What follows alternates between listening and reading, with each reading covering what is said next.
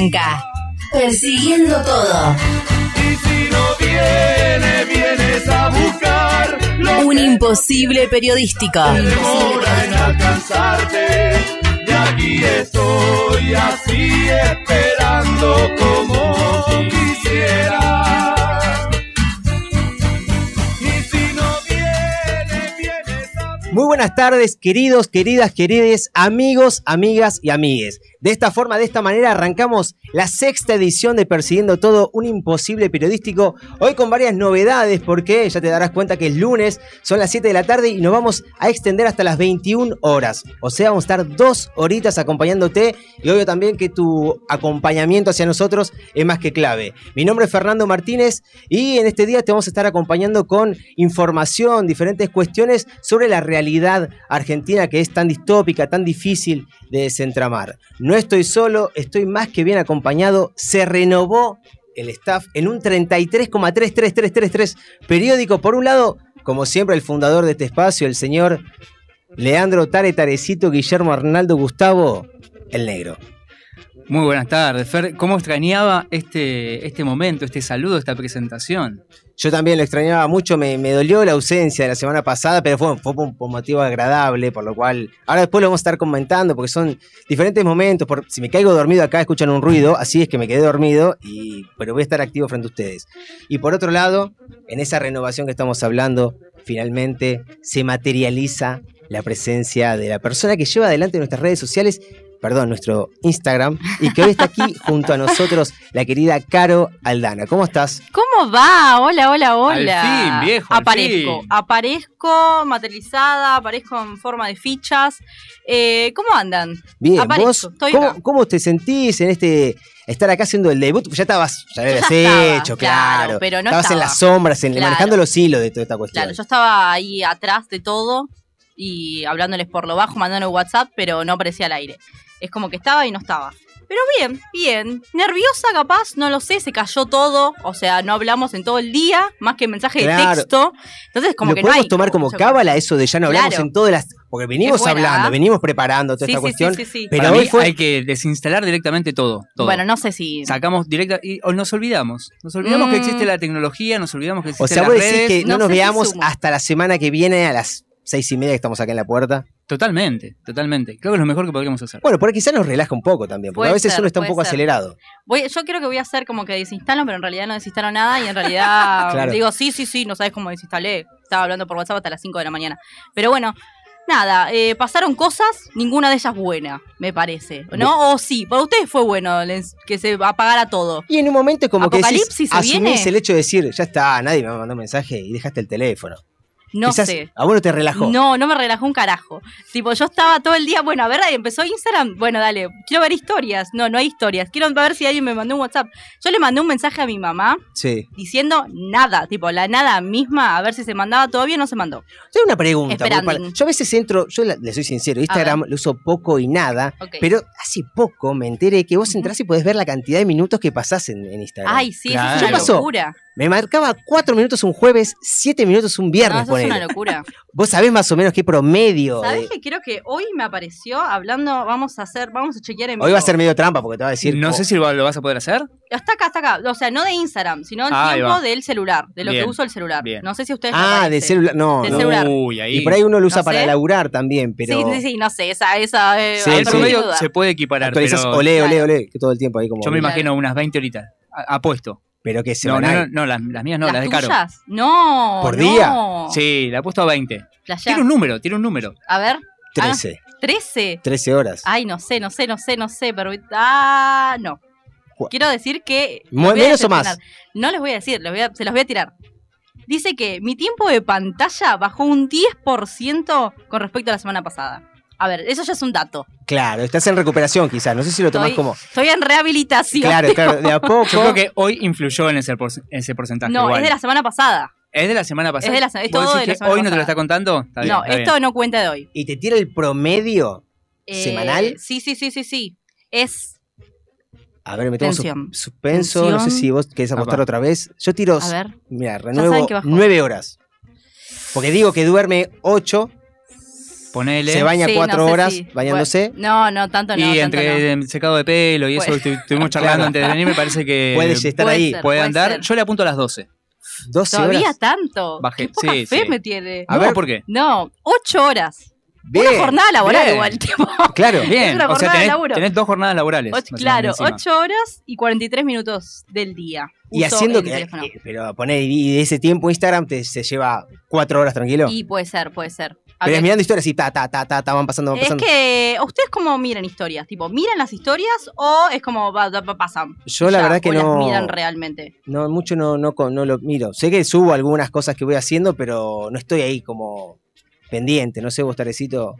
Eh, más o menos, como que va, va, va mutando la, la idea. Un día te pones a ver historias así, vas pasando, vas pasando, vas pasando, y otro día como que le apuntás a gente en particular. A ver, Fernandito subió algo, bueno, a ver, lo miro a ver en qué está. Claro, a ver en qué mira- está caro. Yo miro siempre los a ver, mismos. está- Sí, sí. no me interesa en qué está este. No, Claro. no voy a ir para ahí.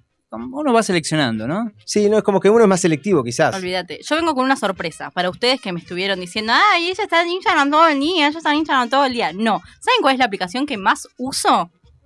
Para sorpresas. No A sé, ver, no, apuesten. No, tengo ni idea. La, la verdad que no. no Pero, A a ver, ver, pero es ¿qué que es algo, de- algo del habla. miedo. Ay, no sé, no, no, no voy a dar pistas. ¿Pero es una página? O es, Es un- una aplicación. Ah, una- es una una aplicación. aplicación, es una, se podría decir red social, ponele, no sé, ya va. ¡Ah! Volvió Instagram. Bueno, ahora- ya está, ahora Volvió Tenemos la novedad. La novedad, la metimos primicia. primicia. Ya agarré el teléfono, Primicia ya está. de Persiguiendo Todo. Bueno, ahora vamos a estar 45 minutos callados. Claro. Todos mirando el teléfono. Volviendo a la Che, es la, es la envidia de Crónica esta chica. Sí, sí, O sea, sí, sí, sí. no, ya, ya está. tiró la primicia mundial. Volvió O sea, en este momento le estaban avisando a Mark que estaban volviendo Sí, sí, las cosas sí. y Caro no, ya se yo enteró. ya te la tiré, yo ya te la tiré Ya por está, yo Todo. Ya tenías que titular en nuestra red social, volvió y actualizarlo. Volvió a Instagram. Volvemos ya a-. Agradecemos también a Jero que está del otro lado, aquí Hola, en la madriguera, Jero. el barrio de Boedo, que nos hace compañía, nos forma, nos educa, nos va diciendo, chicos, vayan por acá, por acá no vayan, por acá no vayan, por acá no vayan, por acá no vayan, y nosotros seguimos yendo por ese lado. Pero bueno, son maneras. ¿Qué tienen para hoy? ¿Qué, qué han preparado, así como para contarle a aquellos que nos están escuchando, en estas dos horas que se vienen, donde vamos a tener de todo un poco, mucha charla, mucho debate, muchas noticias también en un repaso semanal, arrancando por esto que ya dijimos, que ya te contamos que se cayeron las redes por si no lo sabías, y ya te contamos que volvieron, por lo cual Claro, es como una locura. te trajimos buena suerte. Todo el Claro, recorrido sí, de la sí, noticia hicimos. En cuanto en ocho minutos volvió, se fue, contamos todo. Yo estaba, estaba contento porque en este momento, hasta, hasta recién que dijiste que volvió, seguramente un- en mi entorno familiar me estaban escuchando. Una vez que ya dijeron, volvió a las redes sociales, dijeron, Ya chao. está, sí, sí, sí. Chao, ya Dejo cortaron. Claro, claro, pusieron Feynman y No pusieron a- directamente a- Claro. a, ver qué pasaba en Instagram. Bueno, ¿ustedes qué, qué han preparado? ¿Qué tenemos para hoy? Qué lástima que no está Feynman. Eh, Nació la hija, datos, no opinión. Sí, su primera Nació la hija. Su primera hija. Pero vieron, eh, se hizo viral un tweet que no lo tengo ahora. O sea, esto es un anda a chequearlo. sí. Pero es una, eh, salió es, de un este, tweet. es la clave del éxito del Claro, ¿no? olvídate. Sí, Todo- sí, sí, todo sí, sí. en- Un título de anda a chequearlo, Todo incondicional podemos hablar si quieres. Claro. Condicional y canje. Claro. Esa es la, Sí, sí, la sí. fórmula. Bueno, básicamente decía como que, bueno, sí, sí, nació mi hija, pero ¿por qué no está la policía en la plaza viendo cómo se están drogando los pibes? Real, esto, 100% real, en un tweet. Bájalo un poco, poquito. un poquito, Déjame fumar un paz. porrito. Disfruta la vida. Claro. ¿Quién te va a decir algo? Un charuto. Pero bueno, bueno, no sé, también por ahí es una generación. ¿Tiene nombre? Sí, tiene nombre, ¿cómo se llama la nena? Eh, O NN. no tenemos. Tanta- NN, por ahora Bueno, NN. Es- esperanos hasta el final del programa, te vamos a estar contando cómo se llama la hija de Feynman. Así que Ahí en está. minutos más vamos a tener toda la información acerca de este parto tan esperado por la sí, sí, República el Argentina. Totalmente, lo veo a Jero en comunicación directa ahí con, con Feynman. Para Quizá lo, sacamos al aire, lo tenemos a Edu acá, pero se, se nos pisa con el, el pase que hace con, con Johnny Viale también. Ah, Claro, no, no, pues. no queremos Momento interrumpir épico, eso. Momento Claro, épico no, no, de, no, no. de- de- de la tele, por decir. Yo también les quería contar cómo fue más o menos mi, mi- mi tiempito. Eh, la semana eso pasada le contaba. Yo quería preguntarte, sí. sí. Yo, más ¿Cómo, que nada, cómo lo- está, Fer? Lo que les vengo a decir es dos cosas. Por un lado, uno cuando vuelve a tener un hijo, yo es mi segundo, un nene, tuve una nena hace cuatro años, yo pensaba, viste, que uno iba a estar bastante desactualizado en el cambio de pañales, pero no. Ok. Una facilidad, una viendo. gimnasia, una gimnasia como memotécnica al momento de hacer el cambiado muy práctica. ¿Vos El cuerpo estás tiene memoria. preparado para un mundial de cambio de pañales? Yo no, Decime la verdad. No sé si soy el Messi para el cambio de pañales, un Mbappé, un Ok. Neymar quizás. Es un montón, es Ah, un bueno, montón. bueno, Pará, bueno, pará, bueno. pará. te tengo que decir, el nene pesó 3 kilos y medio, por lo cual es un bodoque Ah, importante que es fácil de importante. Sí, viste sí, sí, es- sí, sí. Ahí queda medio flojeli, no, Claro. no, sino que es maniobrable. Sí, sí, sí. Lo que sí, que vengo a hacer una crítica a cierta vestimenta que utilizan los más pequeñitos, por ejemplo el A ver. body. ¿Saben qué es un Uh, body? Sí, sabemos que es un body. Vieron que el body es como un enterito que se abrocha debajo del pañal. Pero vos arrancás a ponérselo de la cabeza, tenés que mandarle los bracitos, tenés que bajarle y abrocharlo. No, chicos, chicos. Yo quiero o sea, le, algo. le tenés que hacer contorsionismo, Claro. básicamente, Sí, sí, al baby. También que son de plástico, pero tampoco tanto. No, aparte, yo, viste, vos uno fuerza hasta que escuchás un ruido, como todo, viste, como la tecnología. Vos forzás, forzás, ¡cac! ¡Ay! uh, no, clavícula. Ah, Pero como son chicos, se arregla, viste, que son, claro. son maniobrables. Claro. Un poquito, pum. un Claro, alambre, una cinta scotch. Exactamente. Yo vengo a Somos la misma reivindicar eso al rol de la mujer. Nosotros usamos mucho body. Mucho body. Así No lo que, entiendo, no lo entiendo. No, es, un- es horrible, horrible. Para mear te tenés que sacar Claro, todo. Claro, Es eso. insoportable, pero queda divino. A ver, que es impor- hay que estar divina siempre. Pero para mear, bueno, es todo un tema. Eso es- lo claro, que y, y se, ha, se ha pensado, se ha Ujú. crañado de alguna manera, decir qué solución se le puede dar como para mantener eso que nos gusta vestirnos. Claro. Yo directamente decidí, tipo, al pibito vestirlo pantalón cortito, Sí, remera ya y está, ya está. basta. Es fácil. Arrancucu. Claro. Pero Sí. ¿cómo, así, ¿cómo harías vos para poder facilitar esta cuestión de, che, me quiero mear, es un body? Ok, Moria ya vino con esto hace mucho tiempo. Hace un par de años ella ya vino con la reivindicación del rol de la mujer. ¿Por qué digo esto? Porque ella generó básicamente, no sé cómo llamarlo, como un, un socotroco donde una mujer puede mear parada. Sí, ah, sabían. sí, sí, sí, sí. Bueno, fue muy conocido, muy, nunca lo he hecho, debería, Pero- capaz, no, claro. no sé. no sabía que.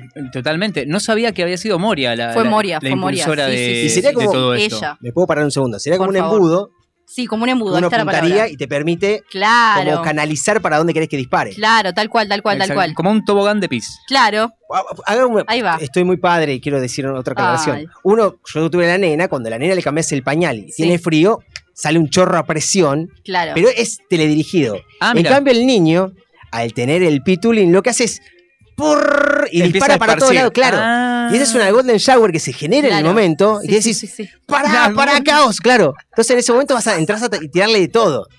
Bueno, eso también podría pensarse ¿Sabes que como... tengo una recomendación para eso? El este fin de semana estuve viendo una serie que, como yo no tengo hijos y no de, de hermanos chiquitos, es como que, bueno, me importa un carajo.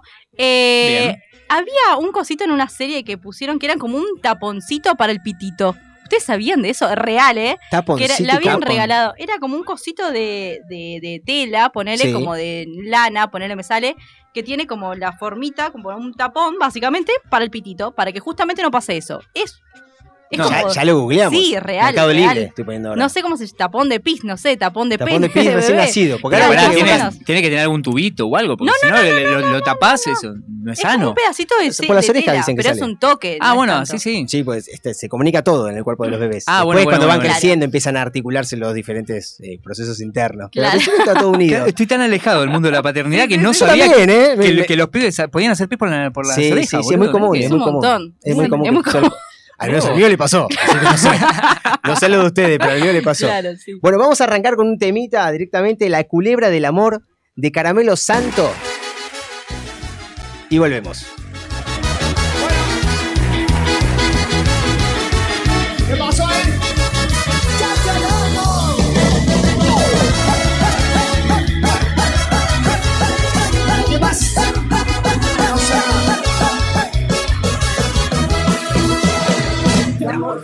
Culebra del amor. Te ha mordido la culebra del amor. Te ha mordido la culebra del amor. Te ha mordido la culebra. Te ha mordido la culebra. Te ha mordido la culebra. Te ha mordido la culebra. Te ha mordido el corazón. Este vino es el veneno de tu amor.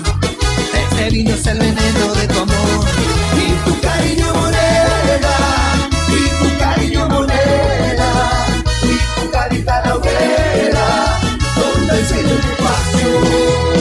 Te ha mordido la culebra del amor.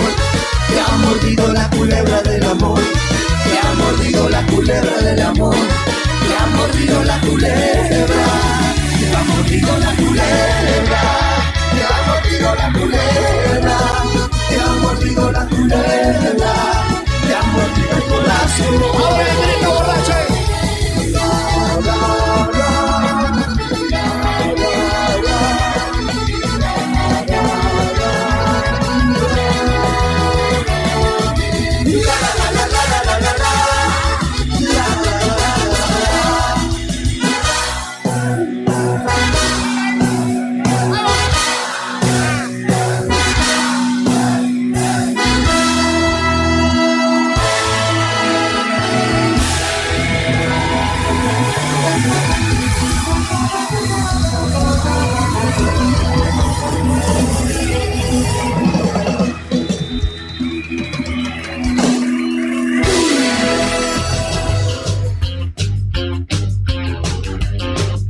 Bueno, y como todas las semanas, te vamos a traer una serie de noticias donde consideramos algunas relevantes, algunas que quizás las venís viendo en diferentes medios de comunicación y también las vamos a poner en consideración de la mesa para que vayamos charlándolo. En principio voy a contar algunas que pasaron en Ciudad de Buenos Aires, también en, La Matanza, y son diferentes cuestiones en cuanto a cómo acciona la policía de la Ciudad de Buenos Aires. Por ejemplo, la policía de la ciudad de Buenos Aires desalojó a las mujeres y niños que acampaban en un sector de la Villa 31 en la toma bautizada La Fuerza de las Mujeres. A las 7 de la mañana, decenas de efectivos entraron al barrio sin previo aviso, mientras la mayoría de la gente todavía dormía, para desarmar las precarias casillas y pasar con la topadora 80 mujeres y 175 chicos permanecían en el lugar. Un antiguo basural, para aclararlo también. Desde el mes de julio estaban ahí, reclamando un lugar donde vivir. Vamos a escuchar la voz de Walter Córdoba, quien forma parte de Barrios de Pie, que nos relataba un poquito qué, qué fue lo que ocurrió. El jueves de la semana pasada, la justicia con la policía, en complicidad con el gobierno de la Reta, desalojaron a 100 familias en la toma Fuerza de Mujeres, eh, llevaron adelante un desalojo violento, eh, separando a las familias, eh, dividiéndolas en paradores, en refugios. Un grupo de, famili- de familias no querían ir a, esos lugares y se quedaron en comedores y merenderos del barrio, en casa de vecinos y familiares. La situación que se vivió fue una situación dramática porque le quitaron sus pertenencias bajo la lluvia. Eh, hoy por hoy la familia... Ahí tenemos la, la palabra de Walter Córdoba de Barrios de Pie.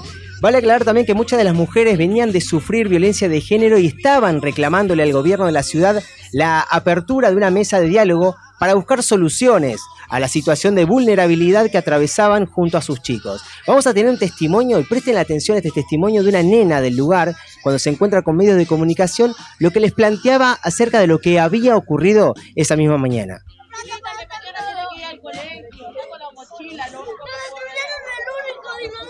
Inodoro que teníamos, lo destruyeron y a eso a mi mamá le costó más, más, más de un peso.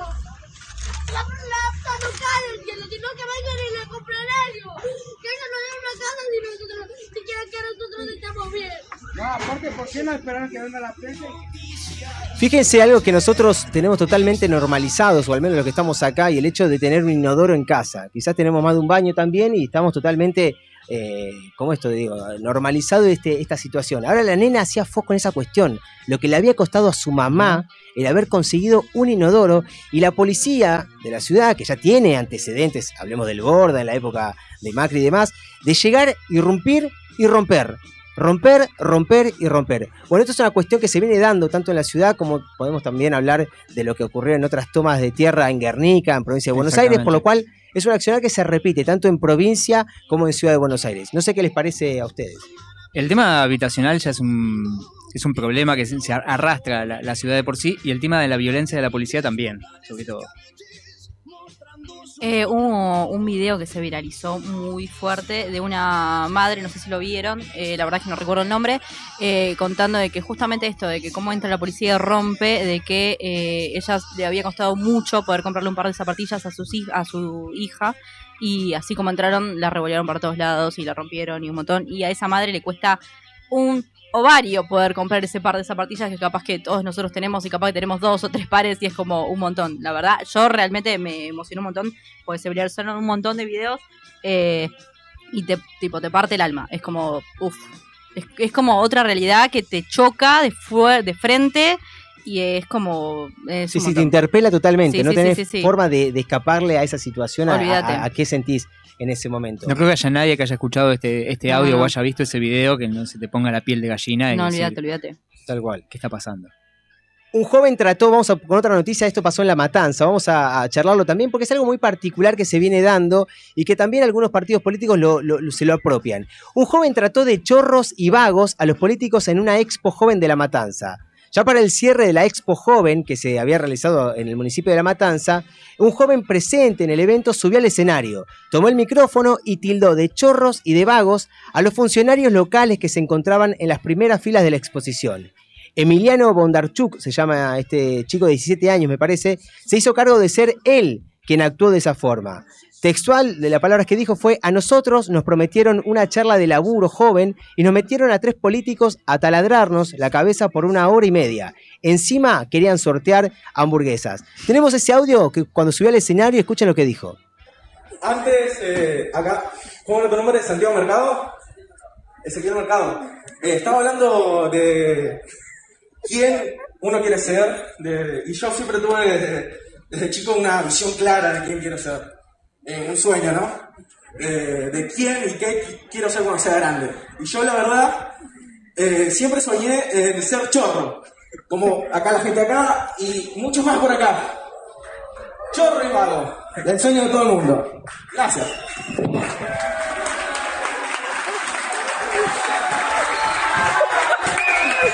Ahí pasaba las palabras de Emiliano Bondarchuk, que obviamente luego de decir esto tomó cierta relevancia y estuvo dando diferentes entrevistas. Y voy a poner acá en cuestión las cosas que planteó. Él se considera una persona totalmente apolítica. Que es ser apolítica o que directamente no tiene ninguna incumbencia, ni está bajo ningún dogma, estoy diciendo como entre comillas, y por Sí, eso sí, él es libre de decir lo que quiera. Todo el mundo es libre de decir lo que quiere. Ahora, cuando a él le preguntan si tiene o considera algún político de lo que está dando vuelta, lo ve como de forma positiva. Para, para, quiero adivinar. Quiero A ver, adivinar. yo te voy a dar tres adivinar. opciones. Como que no es muy complicado. Yo creo que tengo uno. Yo te voy a dar tres A ver, opciones. a ver, a ver. podemos hablar de Nicolás del Caño, de la izquierda, Me parece que no. podemos hablar de Miriam Breckman, o podemos hablar de Javier Milei. Creo que, creo que es, para, está complicado. Estoy tratando de, de focalizarme, de concentrarme, Esto pensar. no está nada preparado, esto es todo en vivo. No, no, no, no, no, por favor, esto es muy fuerte. Creo que mi ley. Exactamente. Creo que Te vas a llevar todos los premios el día de hoy que tenemos acá, la heladera la es tuya. Exactamente, él comenta que se siente representado por Javier Milei y por también Patricia Bullrich por su accionar en cuanto a, Qué la, a la miedo. seguridad. Lo único que tengo que decir que miedo. Por lo cual es- él lo único que decía es que él no quiere estar bajo ningún parámetro político y solo quiere trabajar y estudiar. A lo que voy es que es una realidad que va teniendo un sustento, porque siempre se habla de que, bueno, eh, hay voto de derecha, conservador, pero se va haciendo carne y cada vez son más los que se van exponiendo a decir algo que por ahí muchas veces tenían callado y hoy se sienten más sueltos. No sé qué les pareció. Yo lo único que tengo que decir es que básicamente les dijo, métete las hamburguesas en el culo. Nada más. Creo que con eso ya hubiésemos una. cerrado. Claro, sí, sí, sí, de a poquito.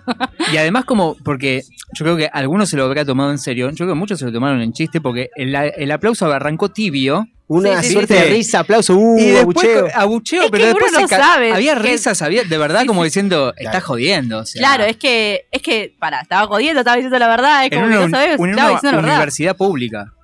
Exactamente. Qué loco eso. Y vamos a la última que tengo yo para traerles hoy, es el espionaje ilegal. Citan a indagatoria a Macri y le prohíben salir del país. La justicia citó a declaración indagatoria y le prohibió salir del país a Mauricio Macri por el presunto espionaje ilegal a familiares de las víctimas del submarino Ara San Juan. La decisión la tomó el juez federal de Dolores, Martín Baba, quien citó al expresidente para el próximo jueves 7 de octubre. Actualmente Macri se encuentra fuera del país de gira. Vamos a escuchar el último testimonio que él hizo sobre una aclaración y fíjense eh, la mirada crítica y cómo él tan sigilosamente hace hincapié en algo puntual. esta vuelta al mundo de la Argentina nos permitió el- pedirle ayuda al mundo y el mundo nos las dio como nunca pasó en la historia. Fue el operativo de búsqueda más importante de la historia de la humanidad, con participación de muchos países. Pero lamentablemente el mar es inmenso, el submarino es muy pequeño y eh, esta frustración es la- la que tenemos como resultado. Ahí la tenés, el mar es inmenso y el submarino es muy pequeño. Ahí tenemos al estadista que, bueno, obviamente nos gobernó durante un tiempo Digno y de un tiene ambiciones de pensador. volver. Sí, digno de un pensador del, del siglo. O sea, no, no cualquiera te puede decir una frase tan reveladora en un momento tan importante. Yo ya sé cuál va a ser mi próximo tatuaje. El mar es inmenso. Fíjate, ¿viste? Es Mauricio algo impresionante y aparte Sí, sí, algo sí. Que, que te llena también. No sé qué han traído ustedes, ¿tienen alguna noticia para Yo tengo una noticia. A ver qué me dicen. Este, un niño de 12 años gaza, ga-. Bueno, ya empezamos como el orto, si el niño gaza. Un niño Tranquila, de 12 tranquila. años gana 290 mil libras esterlinas con la venta de su colección de imágenes digitales de ballenas. Benjamin Ahmed invirtió sus vacaciones en crear las obras con un ordenador. Tiene 12 años, reside en Reino Unido y este verano ha ganado 290 mil libras esterlinas. Es una especie de genio de la informática que aprendió a escribir código a los 5 años. elaboró durante sus vacaciones una colección de imágenes digitales que bau- bautizó como ballenas extrañas y las vendió por dicha cantidad como tokens no fungibles. ¿Qué carajo son tokens? No lo sé y creo que no me importa. 290 mil Libras, Libras. eh, libras esterlinas. Este es el pendejo a, que... a los 12 años. Yo estaba con un boludo pateando una Sí, pelota sí, a los sí, 12 Este años. es el pendejo que... Y la en pateaba mal, y la pateaba mal, ¿no? Mejor que Mauro la Tafarel seguro, pero- Bueno, eso reunión de padres, el padre aparece y obviamente lo, pro- lo ¿cómo se dice? Lo muestra como si fuese, ay, mi hijo ju- juntó y ganó 290 mil libras esterlinas. Métetelas en el culo. Mi hijo no se sabe cambiar las zapatillas, pero bueno, ¿qué se le va a hacer? Claro, yo, pero yo no aparte- estoy muy a favor de estos nenes. Pero bueno, pero imagínate si Camilo te trae 290 mil libras esterlinas, no sé si estarías muy enojado, Fer. No sé, pero, eh, sí, sí, habrá que Depende, verlo. ¿no? No, claro, claro, claramente ahí No la fue en un potestad banco. de, de padre me hago cargo de ese, de ese dinero. Por Que se ha supuesto. apostado en el casino como Dios manda, ¿no? Y el Señor Jesucristo lo- así lo dijo. Pero, Para poder du- duplicarlo, por supuesto, como los panes. Pero, claro, el No tema sé, es que debe ser un vicioso también de estar todo el día con, el, con la compu, La, la no verdad sé. que las las fotitos están muy lindas. Es una Pero ballenita con... 290 mil. Sí, sí, sí, es un montón, es un montón. El pendejo ya le, ya está, ya le ganó la vida a los padres, ya está, no paga alquiler, no paga nada, no te paga la comida, no te paga un carajo, no te paga la luz, el gas, ya está, ya está, por años. Y aparte onda. después tira otra más, no Listo. sé, claro. Con cinco años el guachín ya empezó a, eh, ¿cómo se dice? A escribir código. ¿Qué carajo es un código? Tipo, nadie sabe qué es un código, solamente el nene de 12 años. Claro, hablando de código, yo pienso en el Morse, el pi, pi, Sí, pi, sí, pi, sí, sí, sí, sí, sí, ya está. Es, es un mundo aparte. ¿Vos, Tarecito, alguna tenés? Bueno, yo voy a hablar de cosas importantes, viejo, porque me están trayendo cuestiones así ligadas a, a otras cosas. Yo quiero puntualizar en un problema existencial que está atravesando la humanidad. En este caso es en Irlanda del Norte, porque tenemos escasez de payasos. ¿Por qué? Hay preocupación, ¿Por chicos. qué? Tenemos escasez ¿Cuántas infancias? de payasos. Exactamente. ¿Puedo hacerles una pregunta antes que continúes? Perdóname. Por favor. ¿Les gustaban los payasos de No, chicos? no. No mucho. no, me da un poco de miedo. Pero It, me imagino que todos la vimos, no sé si la nueva o la vieja, pero de ahí viene, no sé, yo nunca entendí mucho la gracia del payaso. Sí me gustaba el que haga globitos, un que aparezca un niato haciendo cositas, no, pero Eso estaba bueno. El gaseoso estaba bueno. Ahora, el, El tipo que te parecía todo maquillado así de cerca. No eran graciosos. Jamás Claro. vi un payaso gracioso. Jamás me reí con un payaso. Jamás. es una máxima, estamos No todo queremos. textual. Jamás No me reí con un payaso. Sí, sí, sí, sí, sí. Me encanta porque hay que ver si tienen recuerdo. Habría que hablar con tu madre y ver qué onda. A ver qué capaz. en Yo una, de esas- una vez cuando tenía algo. dos años, una vez me Sí, reí. no sé, pero me estaba riendo de capaz del, del pendejo al lado que se cayó. No creo que del payaso. Claro. Pero bueno, la, la cuestión que, bueno, Irlanda del Norte, entre la pandemia y la salida de la Unión Europea, la verdad que se quedaron un poquito descolocados ahí y muchos laburantes de distintas nacionalidades se empezaron a tomar el palo. Así que hay una escasez en realidad generalizada de, de empleados, sobre todo lo que es servicios y hotelerías, pero también tienen un quilombo bastante importante con el tema de los combustibles y los comestibles, porque ah, no tienen un carajo, no básicamente. tienen quien maneje los camiones. Ah, no tienen nada. O sea, No vivían de, la, de la no inmigración, básicamente. Hubo Claro. que limpiarla mucho, está complicado. Así que bueno, con toda esa escasez, los payasos no son la excepción. Y los amigues circenses ahora están haciendo un llamamiento a la población toda, a cualquiera A que te pintes y que ande vayas. por ahí, al que se anima a poner una nariz de payaso, ¿Cuál sería el Dijo nunca requisito? que vaya, ¿no? ¿Qué requisito habría como para? Bancarse la parada. Claro, a- Uh. animar, tener una serie de pibitos y decirle, bueno, che, claro, tirarle alguna gracia y que hagan entre ellos, algo que se rían. A ver, nene, dale, Algo, correte. como que no me alcanza para hacer el espectáculo, muchachos, por favor, venga alguno de los que están acá, por favor, pónganse una naricita. Todo sea por la risa, chicos. Quizás está, para muchos que por ahí quieren, eh, quieren irse del país, acá hay una propuesta de trabajo, ¿no? En Irlanda del Norte pueden ir directamente, ofrecerse como payasos y pueden trabajar. Está complicado el tema de, de las visas. Por eso Ah, claro. están buscando gente que esté ya Claro. ahí. De Claro, hecho, ya. hay muchos payasos queriendo ir y no pueden volver a entrar. Mirá. Es un conflicto mundial, estamos hablando de la escasez de los payasos, que esperemos no llegue a Latinoamérica y que acá continúe. Acá está lleno de payasos. Vos Claro. tranquilo, que acá Sí, sí, alguien sí, va a sí. poner. Alguien, alguien lo tenía que decir. Antes de ir a una tanda, Caro, tenemos una consigna del Tenemos día. una consigna que todavía no está en Instagram, pero esto es como una exclu- exclusiva de radio. Porque Instagram está Instagram caído. volvió. O está caído, está volviendo. Está volviendo, está como ahí. A mí me llegan notificaciones, así que no sé, permitime dudar. Ahora durante la tanda vamos a tener Vamos a ir chequeando. Sí. Sí. sí, sí, Bueno, la consigna del día de la fecha es citas fallidas. ¿Cuál fue su cita fallida? ¿Tienen alguna? Puede ser, no necesariamente tiene que ser una cita de, bueno, vamos al cine y fue una cagada. Sí. O tranquilamente puede ser como, bueno, algún alguna relación, no sé si relación, pero algún algo, tipo algún garchecito medio de mierda.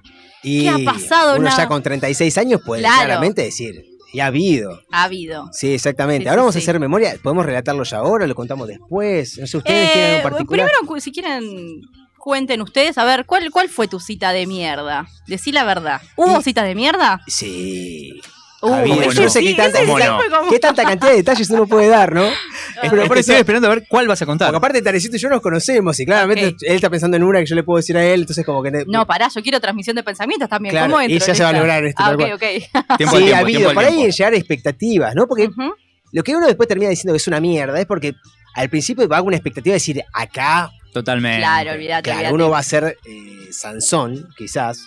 Uno no se va a es encontrar. Ah, claro. Hay, no hay cuestiones de generaciones. Claro, sí, sí. Uno ¿quién- va a Bueno, un- tampoco estaba la hora está de fiesta, Sansón, Claro, ¿no? Era claro. como una cosa así general. uno, uno iba a llegar, claro, y después uno se encontraba en el momento y no era tal para cual. Porque viste que después todo se resume a una sonrisa, a un momento, Bueno, a pero yo voy a La química, ¿no? Siempre, sí, Ok. pero siempre el alcohol ayuda a esos momentos a Por supuesto, por. Quizás cuando pega mal eso tampoco ayuda, porque te, te- termina todo un poquito para abajo. Pero bueno, no por cuestiones de, de ánimo, de haberse esforzado un poquito más también. No, yo traje una verdadera historia de mierda, que no es mía. Quiero decir que la robé, me la han contado un amigo y es como, vos decís, no, no, no, si a él le pasan cosas, realmente le pasan cosas. Eh, mi amiguito, lo queremos, lo queremos o no lo queremos. Igual no me, guardes, No no me cuentes todo ya. Ok, Guarda- guarda. bueno. Es, es de un amigo tuyo, o sea. es de un amigo mío, no es lo mía. vamos a mandar en, claro, pero lo vamos a mandar en cana a él. No, o sea, sí, pero no, no vamos a dar nombres. Esto es anonimato. Anonimato puro. dice el pecado, no el pecador. Claro. Pero él ahora nos está escuchando y está como medio cagadito que digas Puede algo. ser, puede ser. Porque por puede ahí vos así, suelta, suelta, pum, tiramos no, nombre y que es un apellido. montón, es un montón. O por ahí ya no, viste que ya no se habla con nombre y apellido, se habla con arroba y el Claro, Instagram. es arroba, arroba Claro. y capaz un etiquetado, puede ser. Eso Así es que peor, bueno, claro. todo esto, quédate, que en minuto más te vamos a estar develando todo acerca de esta anécdota. A la vuelta de la tanda vamos a tener la columna del negro, las efemérides a contrapié. Ahora aguantanos unos minutitos que ya volvemos. Estás escuchando Persiguiendo todo. Un imposible periodístico.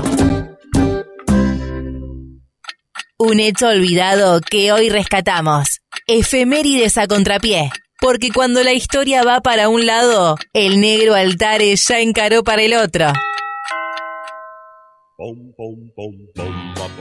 Ahora sí, Tarecito, contanos qué pasó un día como hoy. Uf, si te contara, si te contara. Mira, un día como hoy pasaron un montón de cosas. Pero tenemos dos hechos absolutamente históricos. Relevantes. Para la historia de la humanidad, diría. El primero en 2009, cuando Martín, y cuando no, Martín Palermo ponía el 3 a 2 para Boca contra Vélez en la bombonera con un gol de cabeza desde 35 metros. Lo extrañaste ayer, ¿no, Palermo? Por un, eh, extrañé a todos ayer. A todos. A, a Bataglia le pedía, por favor, ponete los cortos y entrá. Román, deja el mate y ponete a calentar. Eh, pero bueno, bueno no me te hace poner perdón, triste. perdón, Me- perdón, me hace perdón. poner Te mal. quiero Me hace decir poner mal. que soy de River, pero nada, la dejo por ahí. No digo nada. Bien, rivales no enemigos, chicos, eso no, no, pero pasa nada. nada. no pasa nada. Pero bueno, este fue un gol. 35 metros, ahí Jero en este momento se levanta y está haciendo la mímica como si metiera el cabezazo. Está, que- está queriendo matar algún insecto que está volando. Hay un mosquito que lo está picando por todos lados, así que está trabajando en eso, en la salud de todos. Soy un gran enemigo de los mosquitos. Ya vamos a charlar un día sobre, sobre eso porque hay mucha información sobre los mosquitos. Son unos hijos de. Bueno, eh, la cuestión es que Martín Palermo hacía este gol que era récord en su momento, que después, bueno, en 2011 fue superado por un noruego X. Pero hay otro suceso en particular que queríamos rescatar. Un momento histórico para la vida política y democrática de este país. Porque un 4 de octubre de 2015 se daba el primer debate presidencial de la historia argentina. Primer Mirá. debate presidencial. Me cuesta pensar, porque hablamos de 2015, son seis años atrás, pero Nada. me cuesta pensar las figuras que estaban ahí. ¿Te acordás quién estaba o no? Eh, Me cuesta mucho, ahí podemos arriesgar. A ver, el Por debate. favor, por favor. Nicolás del Caño estaba, Nico del Gaño está siempre. porque Bien. ya viene hace rato estando ahí. Esa es una punta, perfecto. Después, 2015 me dijiste. 2015. Tenemos al Eh, ganador. Mauri. Scioli. ¿Qué? ¿Ahí con Ah, estaba? No, C5N no, no, no, no ganó Scioli. Ok. Ganó, ganó Mauri. no, teníamos a. ¿Quién me dijiste, perdón, Far? Eh, Mauricio estaba. Estaba Mauricio, estaba Nico del Caño, ¿Quién más? estaba Margarita Stolbizer, Margarita Yo ya Stolbizer. gané. Cla- Ah, de ahí viene el yo ya gané. yo ya gané, estaba el Adolfo, El Adolfo. El Adolfo. uh. Estaba el Comodín Massa. Massa. ¿Massa de qué? ¿Qué estaba jugando ahí Massa? ¿Para qué, qué lado estaba? De, de Randazo estaba jugando. como Claro. Yo creo que de- quiso un ser un Massa y no le dio la nafta, me Eh, parece. no, o no, quiere no. todavía, pero bueno. Era bueno. nafta común, le faltó Claro, ahí claro. El, el power. Así que se, se dio ese primer debate. Claro, estaban todos eso y bueno, el lugar vacío. Y ahí se escucharon un montón de cosas. No sé si se acuerdan, pero se, había No. frases como pobreza cero, bajar la inflación un dígito, combatir el trabajo informal. Sí, sí, Ningún trabajador va a pagar impuesto a las ganancias. Bueno, Claro. y todo el pescado podrido que, nos metieron claro. En esa mesa. Así que, bueno, a partir de estas cuestiones que se dijeron y nunca sucedieron, desde acá, desde las efemérides a contrapié, pensamos en historias de engaño, ¿no? Historias de, impostores. De Yo gente, tengo un engaño. de gente que dice ser quien en verdad no es. Instagram. Instagram se volvió a callar, a caer. Así que eso, eso es un engaño. O sea, Mark ejemplo, Zuckerberg nos es- está cagando y nos está engañando. en este y me está mintiendo. La escuchó a Caro y dijo no. no Yo creo no, que no, la no. realidad está yendo a tono de nuestro programa. Sí. No es que nosotros vamos a tono de la realidad, sino que la realidad se va adecuando a lo que nosotros vamos contándole, que en este caso es la historia de un impostor. Es la historia de un impostor, exactamente. Buscamos la historia y encontramos a Frederick Bourdain, alias el camaleón. Me gusta siempre lo, lo políglota que, que sos. Uf, un muchacho que a lo largo de su vida llegó a suplantar la identidad de más de 500 personas. O eso dice él en realidad.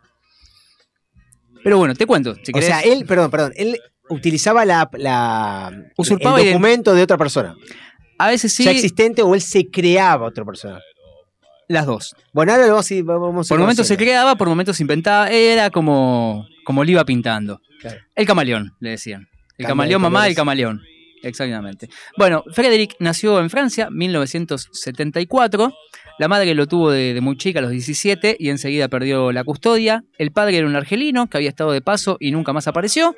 Entonces fue criado por los abuelos y, según parece, eran altos racistas y lo odiaban completamente por su ascendencia árabe. Mm. Así que bueno, a falta de una No familia, querían. no lo quería nadie. No lo quería, no lo quería ni su propia familia. Mal ahí, mal ahí. En real, mal ahí. Exactamente, y eso es lo que iba a terminar con eh, encarando toda esta historia. Así que bueno, a falta de una familia verdadera, Frederick salió a buscar una de mentiritas. Para eso se inventaba identidades. ¿no? Durante su adolescencia se hizo pasar por uruguayo, mexicano, alemán, británico y español. Ah, bien, pegó por todos lados. Tenía una facilidad para los idiomas, claramente, Claro. y un coeficiente intelectual bastante alto, ¿no? De 139. Buena, O ¿qué sea, rompimos? El promedio ¿Qué carajo? El promedio está entre 80 y 110 más o menos. 160 tenía Einstein. A Zuckerberg lo, lo ma- lo manejan en 140, Sí. 150 Steve Jobs, una cosa así. Así que este 139 estaba bien parado. ¿Vos en cuánto estás, más o menos? Y yo debo estar en unos 68, 69 kilos, ¿no? Estamos hablando. Sí, sí. Ah, bueno, sí, y el coeficiente también. Pero bueno, el tipo era muy inteligente y verdaderamente convincente. Y venía bastante bien con la mentira. Pero en 1997 llega a lo máximo de su carrera. Cuando convence a una familia estadounidense de que él es el hijo desaparecido que tienen desde hace tres años. Ah, Fuerte. pero que esa familia estadounidense de repente te cae una persona y te dice, yo soy tu hijo desaparecido, y vos, ¿cómo es que directamente no te das cuenta? Avanzame, pero hay algo ahí Es- que ya me hace ruido. Es un poquito más complicado todavía Claro. que eso. La historia empieza en España. Después de un llamado anónimo, la policía lo encuentra en la calle solo, medio asustado, e intenta ayudarlo. Para ese momento, Frederick tiene 23 años, pero les dice que tiene 15 y que está perdido. Todo esto con una actuación estelar. Un boludo el pibito. Claro. No. O sea, La cara le tiene que dar de 15 años también. también, bueno, Claro. era un poquito y el, el tipo se producía. Pero bueno, eh, todos esos datos que yo te digo que se fueron arrancando de a fueron, los fueron arrancando de a poquito, quiero decir. No es que él fue y dijo, empezó a contar todo. No, él actuaba como si estuviera choqueado, con la mirada baja, no dejaba que se le acerquen ni que lo toquen ni nada, ¿viste? De esa manera los policías sentían realmente que estaban con un chico que estaba afectado por algo, Claro, claro, claro. Psiquiátrico el chabón. totalmente. Fuerte. Entonces, viste, iban con precaución, de a poquito, intentando descifrar qué carajo le pasaba a este pibe. Y de esa manera, el que tenía el poder era él. Al rato se como que lo convencen, lo llevan a la estación de policía, él sabiendo que siendo menor, o diciendo que era menor, sin ninguna identificación y no dando ninguna información sobre sí mismo, lo iban a tener que mandar a un instituto de menores. Sí, Y ahí es donde quería ir Frederick, claro, ya. a estar con otros chicos. Sí, sí, sí, un actorazo. Un actorazo. Definitivamente El, estebanés, el estebanés de esa época, ¿no? Un actor Claro, y un fuera de serie. un necesitado de afecto. Claro, claro. Una gana de manipular tenía. Terriblemente. Definitivamente. Y pasó unos lindos ratos ahí, en el, en el lugar. Pero al poco tiempo se le agotó. El hogar no podía tener un pibe sin saber quién era. Y en cuanto le dijeron que le iban a hacer una prueba de ADN, este cambió el libreto al toque. Se le prendió la lamparita y les dijo, mirá, pará, yo sé quién soy, soy estadounidense, le pintó ahí, sé quién es mi familia, pero la quiero contactar solo. No quiero que nadie les dé la noticia, ningún policía o fiscal de turno, nada. Yo los voy a contactar solo. Claro, como haciendo alusión a que tenía que hacer un proceso, entiendo, como que Total. iba, era de a poco, le iba a ser choqueante a él, entiendo. Exactamente. Y con ese chamullo mágico consigue que lo dejen pasar una noche solo en una oficina del juzgado para poder hablar con su familia. Sí. Los, los contacto yo. Y él a cambio les prometía que a la mañana iban a tener toda la información sobre él. Los tipos se miraban entre ellos diciendo, ¿qué onda este pibe? O Claro, sea, claro, raro, raro. Pero bueno, ¿qué, qué opciones tenían? Eso o obligarlo a sacarle una, una prueba de ADN. Entonces, bueno. Una vez solo, ahí en la oficina, Frederick empieza a llamar a la policía de distintas ciudades de Estados Unidos, haciéndose pasar por un policía español, y les dice que encontró un pibito, que no sabe su nombre, que están seguros que es de Estados Unidos, pero ni idea de qué parte. Que lleva un par de años perdido y alguien lo debe estar buscando. Sí. ¿Y cómo es? Le preguntan. Frederick se empieza a describir a sí mismo. Claro. ¿no? Pero al mismo tiempo siendo lo suficientemente ambiguo como para darles alguna, alguna pista, ¿viste? Para que les dejen alguna posibilidad de encontrar a alguien. O sea, si yo te digo 1,78, rulos, lunar en la espalda y una ojera que se las pisa, Claro, hay 7200 que pueden es, llegar. es más complicado. Al contrario, si yo te digo morocho, ojos marrones, estatura promedio, Claro. puede ser cualquiera. Ah, Él estaba dando detalles más puntuales. No, al contrario, él estaba siendo completamente amplio. Como me describo a mí mismo, pero de manera muy Claro. amplia para que encuentren a Encuentra alguien. alguno, claro, claro. Claro, si no, viste, como, no, no hay ninguno con un lunar en el ojo. Como, bueno, se complicó. Bueno, así que después de un rato le dieron un nombre. Nicholas Barclay. Un pibe que había desaparecido hace tres años en Texas. Le pasan una foto, vieja, en blanco y negro, por fax. Frederick la miró y pensó, ya fue. Esta es la mía. Pasaron tres, cuatro años, hay un aire, sí, soy este. Confirmó todo por teléfono, sí, es él, lo tenemos acá, es increíble, no lo podemos creer. Listo. Salió de la oficina diciendo, acá está, soy yo, me llamo Nicolás, soy norteamericano, me voy para allá.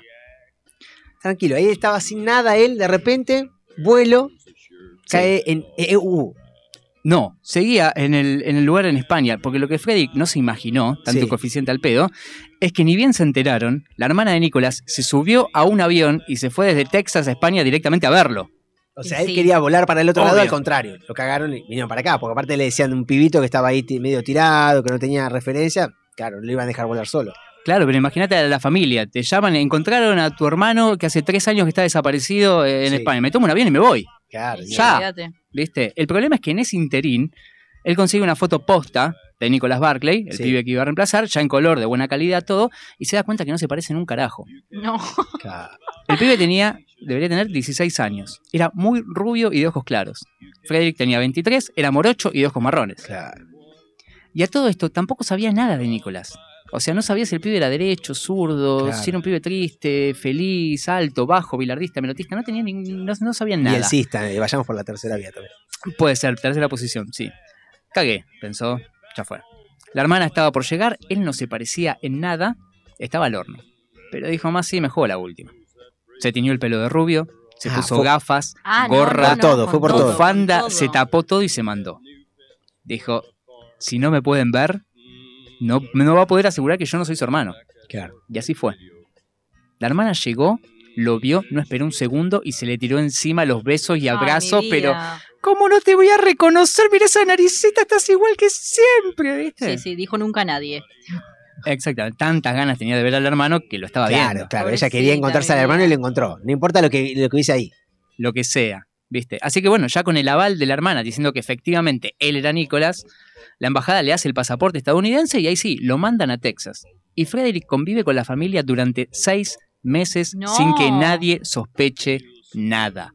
Se levantaba, iba al baño, hablaba y nadie se daba cuenta ni del tono de voz, ni de nada. Porque no es que tampoco tenía dos años cuando desapareció. Dale, muchacho, pongámonos las pilas. Es tu hijo, es tu hermano, ¿no te das cuenta por un segundo? Ay, no. bueno, o sea, No, se, no, no. se percataron que el Le pibe estaba todo. muy distinto. Claro. Se dieron cuenta. Pero él, Sí. Frederick, haciéndose pasar por Nicolás, decía que había sido secuestrado por una red de trata infantil, que fue abusado, golpeado, que los captores cambiaban el aspecto de los chicos adrede justamente para que no sean reconocidos. Por eso él ahora tenía ojos marrones, hablaba Claro. distinto, se movía distinto y no se acordaba de nada de su vida pasada, producto del Por trauma. shock, claro, claro, tal cual. Bueno, te daba un argumento que podía ser creído. Obviamente que esto estaba eh, sostenido por un día a día, por acciones que él tenía, porque de por sí estamos hablando de una persona que en el detalle podía sostener ese personaje. Exacto, claro, pero estamos hablando de un mentiroso pro- profesional, un tipo muy inteligente que, que Bueno, que si acá podría ser presidente también. Sin lugar a dudas. Claro. Sin lugar- acá lo votamos. No, no, no, no, no tiene. Yo lo voto. ¿Viste? Ya tenemos uno. ¿Viste? Bueno, así que bueno, la familia no tampoco quería hundar demasiado, ¿viste? Si el pibe había pasado por todo esto, como bueno, ya se va a acordar, ya nos va a contar tiempo. Mientras tanto empezó a, a hacer su vida. Empezó a ir al colegio, volvió a tener una vida adolescente, rodeado de familiares, amigos. Él estaba chocho, ¿viste? Sí. En el fondo lo que buscaba era que lo quieran. Claro, y lo querían. Y lo querían, claro. A todo esto tiene una entrevista con el FBI, porque bueno, todo bien, ya llegaste, estás en casa, pero bueno, ¿qué onda el secuestro? ¿Qué te pasó? ¿Cómo fue? ¿Viste? Y al FBI no le cerraba del todo la Mm, historia. es raro. ¿Viste? Claro, La, ¿qué te la- pasa? la investigadora lo miraba y, y el tipo tenía una sombrita de barba, ¿viste? Claro, porque aparte Como de barba muchacho, claro. No parecía tener 16 años. Y se supone que era muy rubio y muy chiquito como para tener una barba tan oscura. ¿Viste? Pero Frederick se puso a hablar. Y contó que lo habían secuestrado altos mandos del ejército, que los dormían con cloroformo, los metían en aviones, se despertaban sin saber dónde estaban. Lujo de detalle de todas las torturas que supuestamente le habían hecho a él y a otros pibes. Y se la compraron toda. Le mintió hasta el FBI. La policía, eh, la noticia empezó a circular por la tele, le hacían notas para todos los medios, Y él sí, incluso... claro, Apareció un pibe en España que había sido desaparecido acá a tres cuadras de tu casa. Claro, era una notición. De- claro, de- eh, totalmente. Entonces, toda esta repercusión, él pensaba que lo ayudaba, porque ahora el mundo estaba viendo que él era Nicolás y ya nadie podía descreerle. Pero en una de esas notas le hicieron una trampita. Mm. Un programa de chismes que desconfiaba Intrusos. de esto, Intruso contrató a un detective privado para que lo estudie. Viva el periodismo. Viva. Y mirando, mirando, mirando, mirando, mirando, se dan cuenta de algo. Además de todo lo obvio, hay algo que no coincide. Las orejas. Las orejas no mienten. Las orejas no Claro. mienten. O sea, si vos sos una persona tenés que verle un rasgo para ver si te está cagando o no, es la oreja. Ahí directamente, ahí está el detalle. Es la oreja. Porque, me, me estoy enterando también eh, ahora, es una forma de identificación de personas, las Mirá. orejas. Claro. No es tan preciso por ahí como las huellas digitales, pero te Pero- pueden sacar la ficha bastante bien. Mirá, O sea, no hay personas que repiten, salvo mellizos, gemelos, no sé bien. Pero si no, Claro. todas las orejas son todas diferentes de los seres humanos acá sobre la faz de la Tierra, habidos y por haber. Así no se parece. repiten orejas. Así parece, Mirá. más o menos. Qué sé yo, como que Más, te, menos, más. te puedo cambiar el color de los ojos, pero no te puedo modificar la oreja. Claro, claro. ¿Viste? Por ahí anda. Así que bueno, ahí se dieron cuenta que el tipo era un impostor. ¿Viste? Y bien al estilo Estados Unidos, lo primero que pensaron que era un espía. ¿Viste? Pero no. no. Con la excusa de tratar esos traumas que tenía, ¿viste? Lo mandan en un avión a Houston a que viera a un experto forense y este lo termina de desenmascarar. Varias razones. Pero la principal es por la forma en la que hablaba. El forense determinó que era imposible que haya sido criado en un ambiente que hablara en inglés. Por lo tanto, no podía ser estadounidense y así que tampoco podía ser Nicolás. Claro. Todo esto se lo cuentan la hermana por teléfono. Le dicen, no vayas al aeropuerto a recibirlo, esto lo va a manejar el FBI, puede ser una persona muy peligrosa, bla, bla, bla, bla, bla. La cosa es que aterriza el avión y la hermana aparece ahí esperándolo a Nicolás. Y abrazándolo como si nunca le hubiesen avisado nada. Sí, Y se lo lleva para la casa. sí. Raro. Claro, algo pasaba ahí. Ya le estaban diciendo, che, mirá que no es tu hermano. Pero ella necesitaba que sea su hermano. Negación absoluta o algo raro. El FBI empezó a insistir para conseguir pruebas de ADN, pero ni él ni la familia estaban dispuestos a darlas. Incluso Frederick empezó a sospechar que algo raro había. Sí. Él sentía que la familia ya sabía que él era Nicolás y nada estaban diciendo nada. ¿Por qué? Claro, había ya un tufillo ahí raro que a él ya no le, no le cerraba, entendiendo que era un pibe inteligente, más allá de todo lo que estaba pasando. Definitivamente. Se especuló mucho, sobre todo con la idea de que fue la misma familia los que habían matado a Nicolás y que lo habían dado por desaparecido. Mm, claro. no, re Frederick. Claro, Frederick incluso los denunció por eso. Pero bueno, nada, mucha conjetura y tampoco Frederick era un tipo muy de confianza como para Claro. andar eh, escuchando todas sus denuncias. Finalmente, en febrero de 1998, gracias, Caro, el. FBI obtuvo una orden judicial para tomar las muestras de ADN y las huellas dactilares que dieron con la verdadera identidad. Vení para acá, nene. Confirmado el engaño, Frederick Bourdin, alias el Camaleón, se declaró culpable por el delito de perjurio y portación de, pasaporte fraudulento y fue condenado a seis años de cárcel, más del doble de lo Sí. que se estila por, por estos delitos. Bueno, puede ser que me haya robado un par de identidades. Puede ser, no sé, permitime dudar. Dice el pibe, ¿no? Después de que lo condenaran a seis años. Claro, como- bueno. Como diciendo, bueno, puede, puede ser. A ver, ¿quién no se robó una identidad acá? Dale. ¿Quién nos hizo pasar da, alguna vez por otra Para, persona? vos juez, a ver, dale, me vas a decir que Claro. no le robaste identidad a ese de al lado. Dale, por favor, te lo pido. Seamos buenos, Dale. seamos buenos. Sí, sí, hay que escuchar cada cosa acá. Pero bueno, ni bien salió de la cárcel, volvió a las andadas, se hizo pasar por al menos tres adolescentes, hasta que en 2015 tuvo una revelación. Siempre iba para el lado de ser adolescente. Sí, sí, definitivamente. Sí, siempre, siempre adolescente, siempre chiquito. De hecho, ya estaba, se estaba quedando pelado Claro. y usaba gorras todo el tiempo y decía que le habían, se habían quemado. ¿me Ahí hay un para hacer terapia. Eso está, re- está Ah, para hacer terapia está- es está re para hacer- para tratarlo. Estaba para estar encerrado directamente. Sí, Sí, sí, sí, hay sí, que pero unas ganas de analizarle Sí, la cabeza sí. al guachín ese. Pero bueno, tuvo una revelación y abandonó la suplantación de identidades. Y no, ya tenía El 43 respons- años. Claro, el responsable de esto, sí. Un gato. Le habló. Un gato le habló en la puerta de una veterinaria y le dijo, el camaleón está muerto. Ah, no, en una, en una fuerte. En una. En Ah, no. una. Este- En una. Es un montón. Tiempito después se casó, ¿Con el gato? Se casó. no con el gato, sino con una... una Con la que iba a ser la hermana que no era la hermana, que, Claro, para sí, meter sí, a todos sí, en el mismo sí, quilombo mental sí, que tenían ahí, ¿no? Como, Podía haber pasado cualquier cosa. claro. Se casó. Se casó, tiene como cinco pibes, dos perros, tres Claro, para la, gatos. para la pareja de este hombre está bueno porque todos los días te cae alguien distinto. Claro, Claro, ¿viste? Nunca la rutina Sí, del día, sí, ¿viste? sí, Usted sí, casaste, el matrimonio, ¿viste? Que Eso. pasa un Para, y creo dices, que "Qué ahora embole". viene. ¿Quién viene? Martín hoy. Pará. Claro, y- Pará, ahí le abro cae. la puerta. Sí, te cae Martín. Claro, no, claro. para, hoy era Nicolás. La puta Claro, madre. de me repente va esa mujer, quiere estar con un pendejo, claro, el tipo como le gustaba Sí, ser sí, pendejito siempre, sí. claro, era, un- claro, era un, un adolescente nuevamente, claro. 83 Sí, sí. años. Si viene siempre de buen humor, está bueno que vaya cambiando. Sí, El tema hay que ver quién viene. Claro, Claro. hay que ver cómo le pinta. Sí, sí, sí. Fue sí. Patricia, tenemos un problema ahí. Sí, sí, sí. Pero bueno, así que esta fue nuestra historia de impostores. Así que muchachos, muchachas y muchaches, acá, desde las efemérides a contrapié, recordando un día donde se dijeron tantas mentiras, es nuestro deseo para esta semana que no intentemos ser quien no somos. No, que no hace falta mentirle tanto a los demás, y mucho menos, y más importante diría, a nosotros mismos, ¿no? Que a la corta o a la mediana salta la ficha y podemos terminar en cana, como Frederick, o endeudados hasta las pelotas, como con el FMI. Seamos simples, seamos auténticos, como los queridos auténticos decadentes que con mucha sabiduría nos dicen que nosotros somos como somos. Somos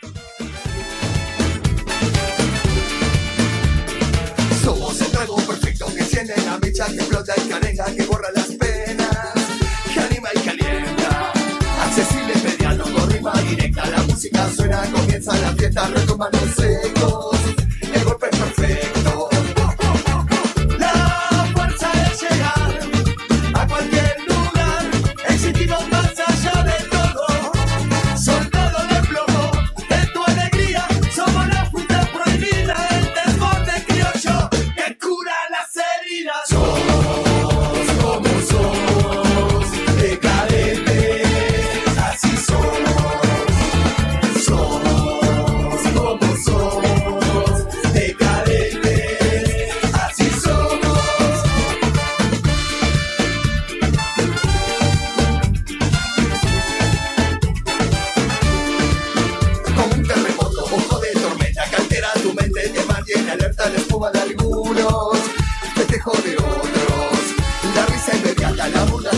de esquina, el fetiche, despojo, la melancolía, la sangre caliente, que invade tu.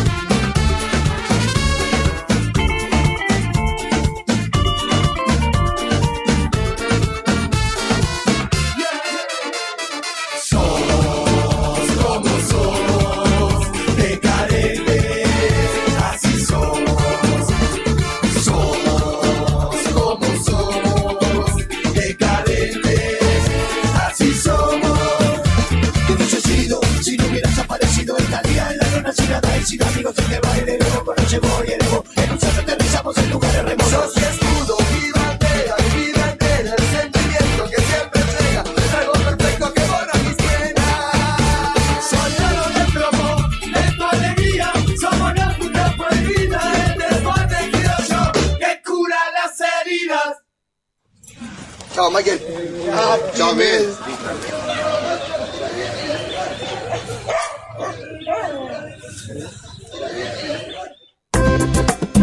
Estás escuchando Persiguiendo Todo, un imposible periodístico. Bueno, volvemos, estamos en comunicación y vamos a hacer una entrevista, pero antes de arrancar la entrevista, te pregunto, Caro, ¿cuál es la consigna del día? ¿La repetimos? Citas fallidas. Entra a nuestro Instagram, arroba persiguiendo todo, y contanos cuál fue tu cita fallida. Bueno, y ahora si vamos a la entrevista, estamos en comunicación con Jonathan Cachiapuoti, quien es el creador del Pancho Doble. ¿Cómo estás, Johnny? El pancho doble y el pan con canaleta. Que no es poco. Y el pan con canaleta, exactamente, porque Claro, yo he visto no la nos imagen. olvidemos, viejo, pará. ¿Cómo estás, Johnny? Bien, bien, todo tranqui. Estoy, estoy acá volviendo de mi novia en la bici. Justo pensé que iba a llegar, pero no llegué. Está bien, o sea, te agarramos en medio del camino, está bien.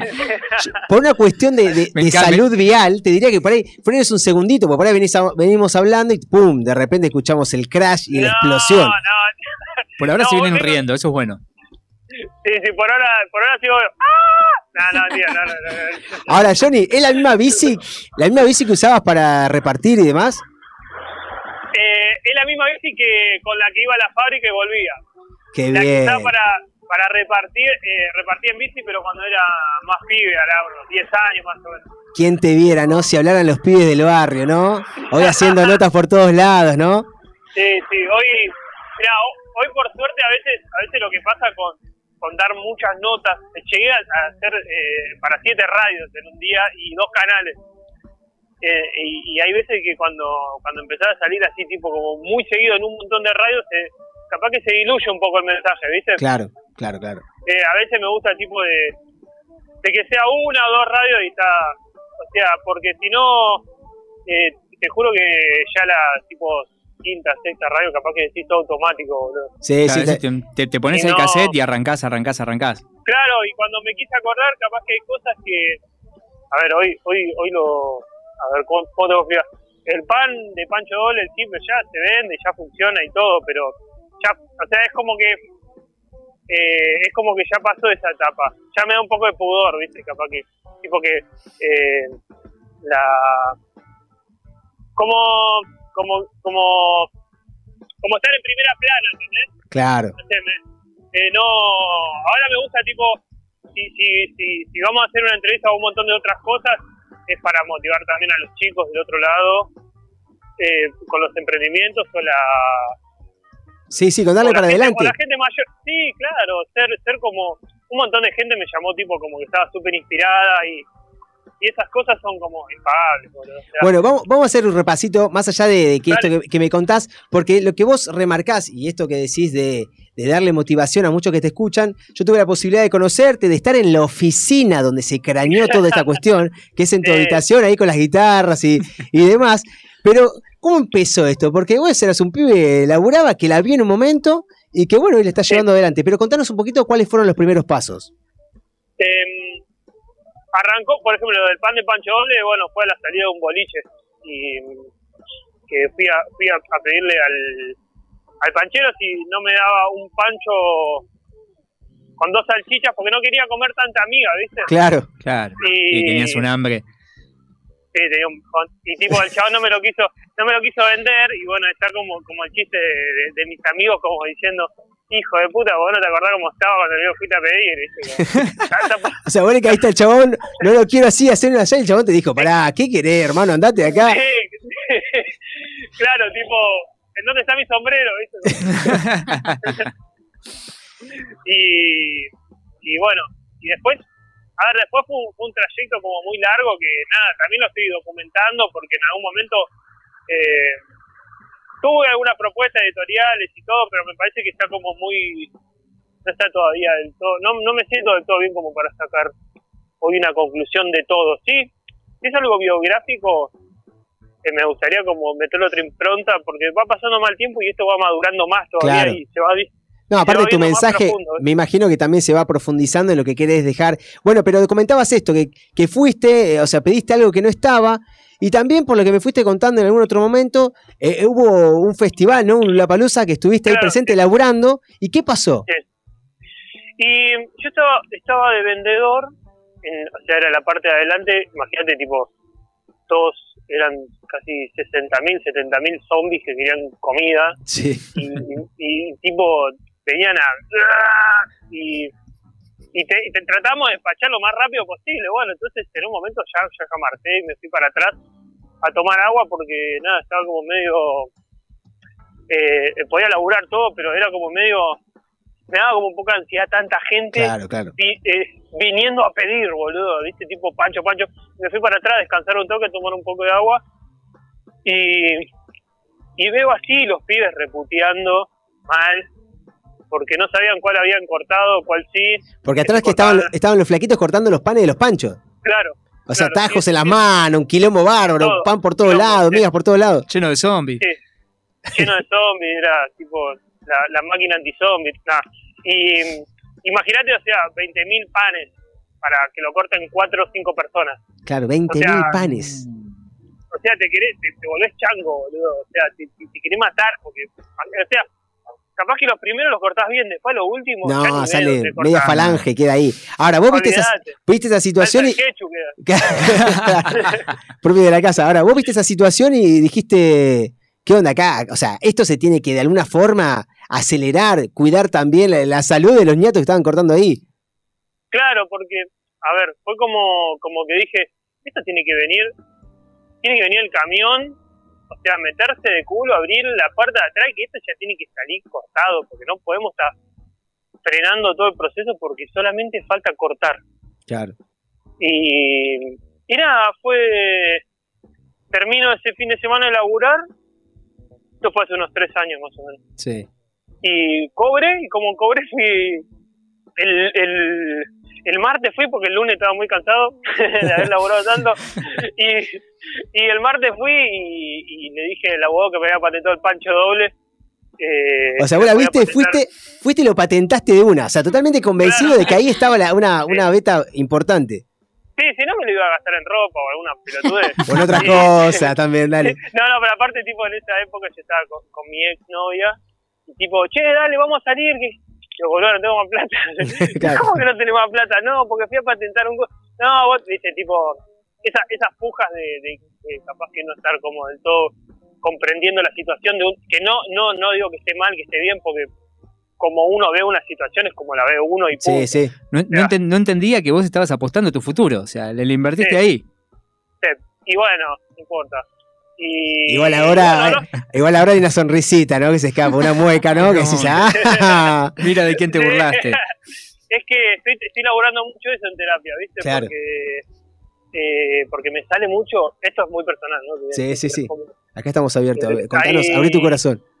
Hay un cierto punto de rencor Sí. que, que me genera, pues siempre para todo el mundo fui un vago de mierda, porque a mí me tipo, agarraba, tipo, laburos, no duraba mucho, que digamos, tipo, Claro. no sé lo que durar mucho, para mí es tipo tres meses. Claro. Y, O sea, el periodo de prueba y te ibas. no, ni prueba. Claro. No, no. Y, pero no era, no era que no quería laburar, sino de que se me perdía, se me perdía el foco del lugar donde tenía que ir, o el propósito que capaz que tenía este lugar, ¿viste? Ya laburar automático es como que me, me sentía como que estaba perdiendo tiempo ya, ¿viste? Claro, claro. Por ejemplo, no sé, si uy, justo estoy en una subida. Justo por ejemplo, Fuerza, fuerza, fuerza, fuerza. Dale que se puede. Chicos, no hagan esto en sus Rocky casas. Ah.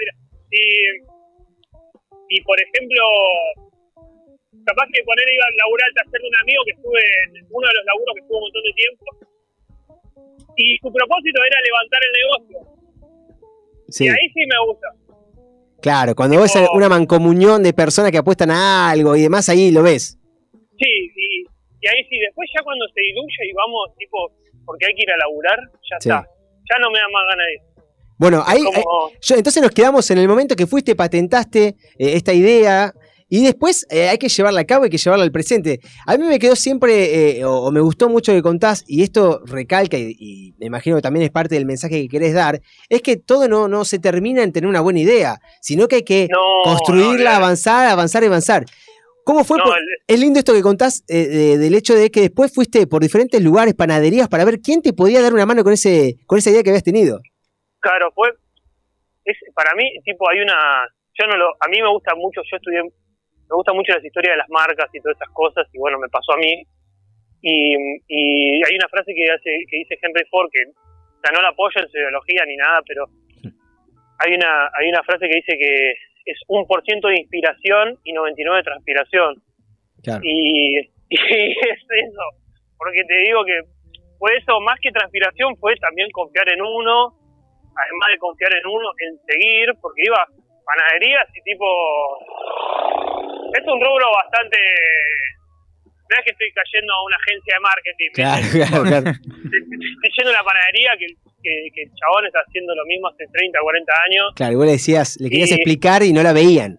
Claro, no, no, no, olvídate. No, no, no, aparte tipo, eh, tipo no, y aparte tipo excusas, como no, no, no podemos, que está todo bien, pero después, ponele que me lo hacían, que es lo que pasó con mi amigo Seba, que nos terminamos siendo amigos. Sí. O sea, me prestó la panadería y terminamos siendo amigos. Imagínate lo denso que era que iba todos los días. y, y, y tipo, después me dice, mira que acá la producción no la vamos a hacer, ¿eh? O sea, yo le estoy prestando la panadería para probar los moldes. Sí. Y, y ese también fue el segundo problema, de quién me podía hacer los panes, porque me lo podían prestar, pero no me lo podían producir porque no sabía cuánto iba a vender tampoco. Claro. Y ahí arrancás con una pequeña producción. Y no, ahí no, no, después no. Ahí fue, no, no, es, es, es largo. Eh, ahí fue cuando saqué los moldes y de ahí más o menos hasta que junté un poco más de guita, porque imagínate que los moldes los tenía que mandar a hacer artesanalmente. Claro. porque no tenía guita para gastar en una matriz y o sea una matriz hoy estamos hablando de casi 200 250 lucas Claro, claro, pero ese, claro, Sí. tenés que juntar el mango que vos lo hacías todo a pulmón, lo ibas juntando en el día a día.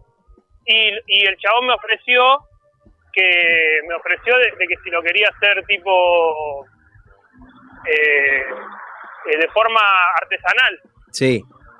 y, y bueno ahí ahí arranqué a juntar guita o a pedir guita también no Eh, y ese fue como el- eso fue el pan de pancho doble después el pan de pancho simple eh, surgió más rápido porque fue el mismo la misma persona que me lo hizo Claro. Y nada, ir pasando dif- bueno después las metalúrgicas no porque hasta, Claro, que hasta para que te. Sí. no, no, no sé lo que fue eso. Tipo, si no me atendía el dueño, no me daban ni pelota a los empleados. Y Ahora vos, co- enganchaba un- tosudo, ibas para todos lados, ibas eh, y- y llegando, llevabas tu idea, llevabas, no sé, imagino los planos, porque tenías que diseñar todo, te da Sí, la todo, negativa. claro.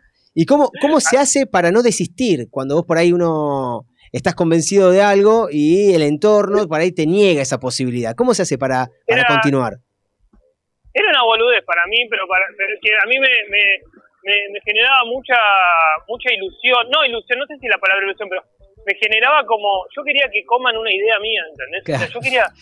tipo, yo quería que, que aparezca un pancho doble en un cumpleaños. Eso era. Después. Que, Que es como llegar a la cancha, ¿no? Para los músicos. Claro. Esa cuestión de- Claro, de, la es- masividad. No, no, no sé, no, no sé si la masividad, pero es eh, sacar una canción con la guitarra. Claro, Ahí Ahí va. claro, claro. Ahí, sencillo. Y después, bueno, que venga lo que venga.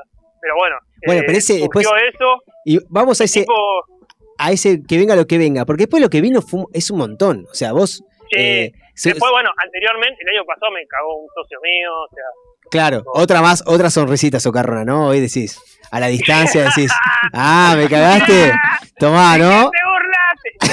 Claro. Ahora Tipo, lo- es, es- es muy gracioso, pero a la vez, juro que yo.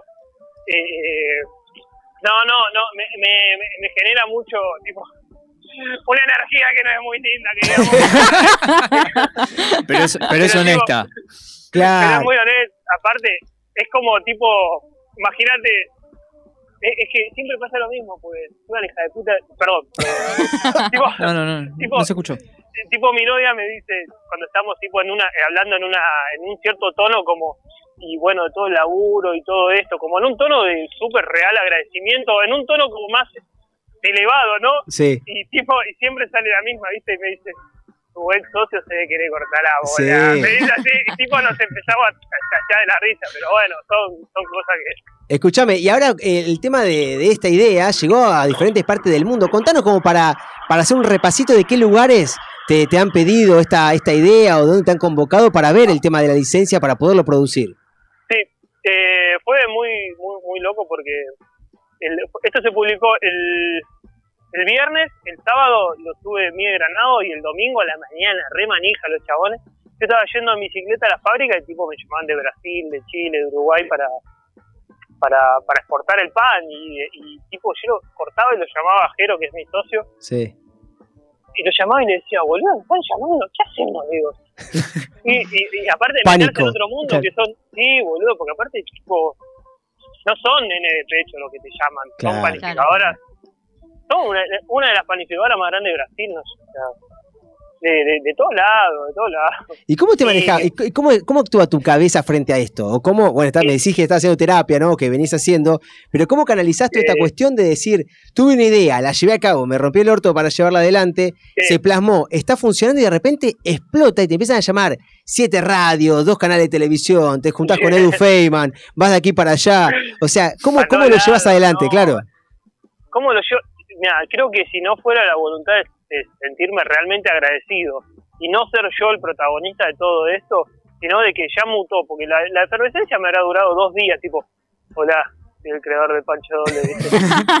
pero es como, es como esa mutación de que ahora me gusta hablar, pero para, para encender a los otros, Claro. ¿verdad?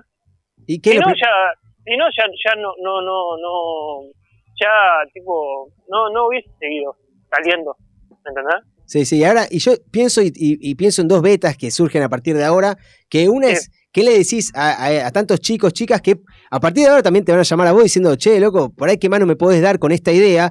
Y por otro lado, te veo a- al Johnny empresario que de repente tiene que empezar a lidiar con cuestiones, o no sé, con empleados, con el que te dice, yo el lunes no voy porque estoy cansado, quiero caer el martes, lo que por ahí vos te pasaba antes. Digo, ¿cómo, cómo empezás a resolver esas cuestiones?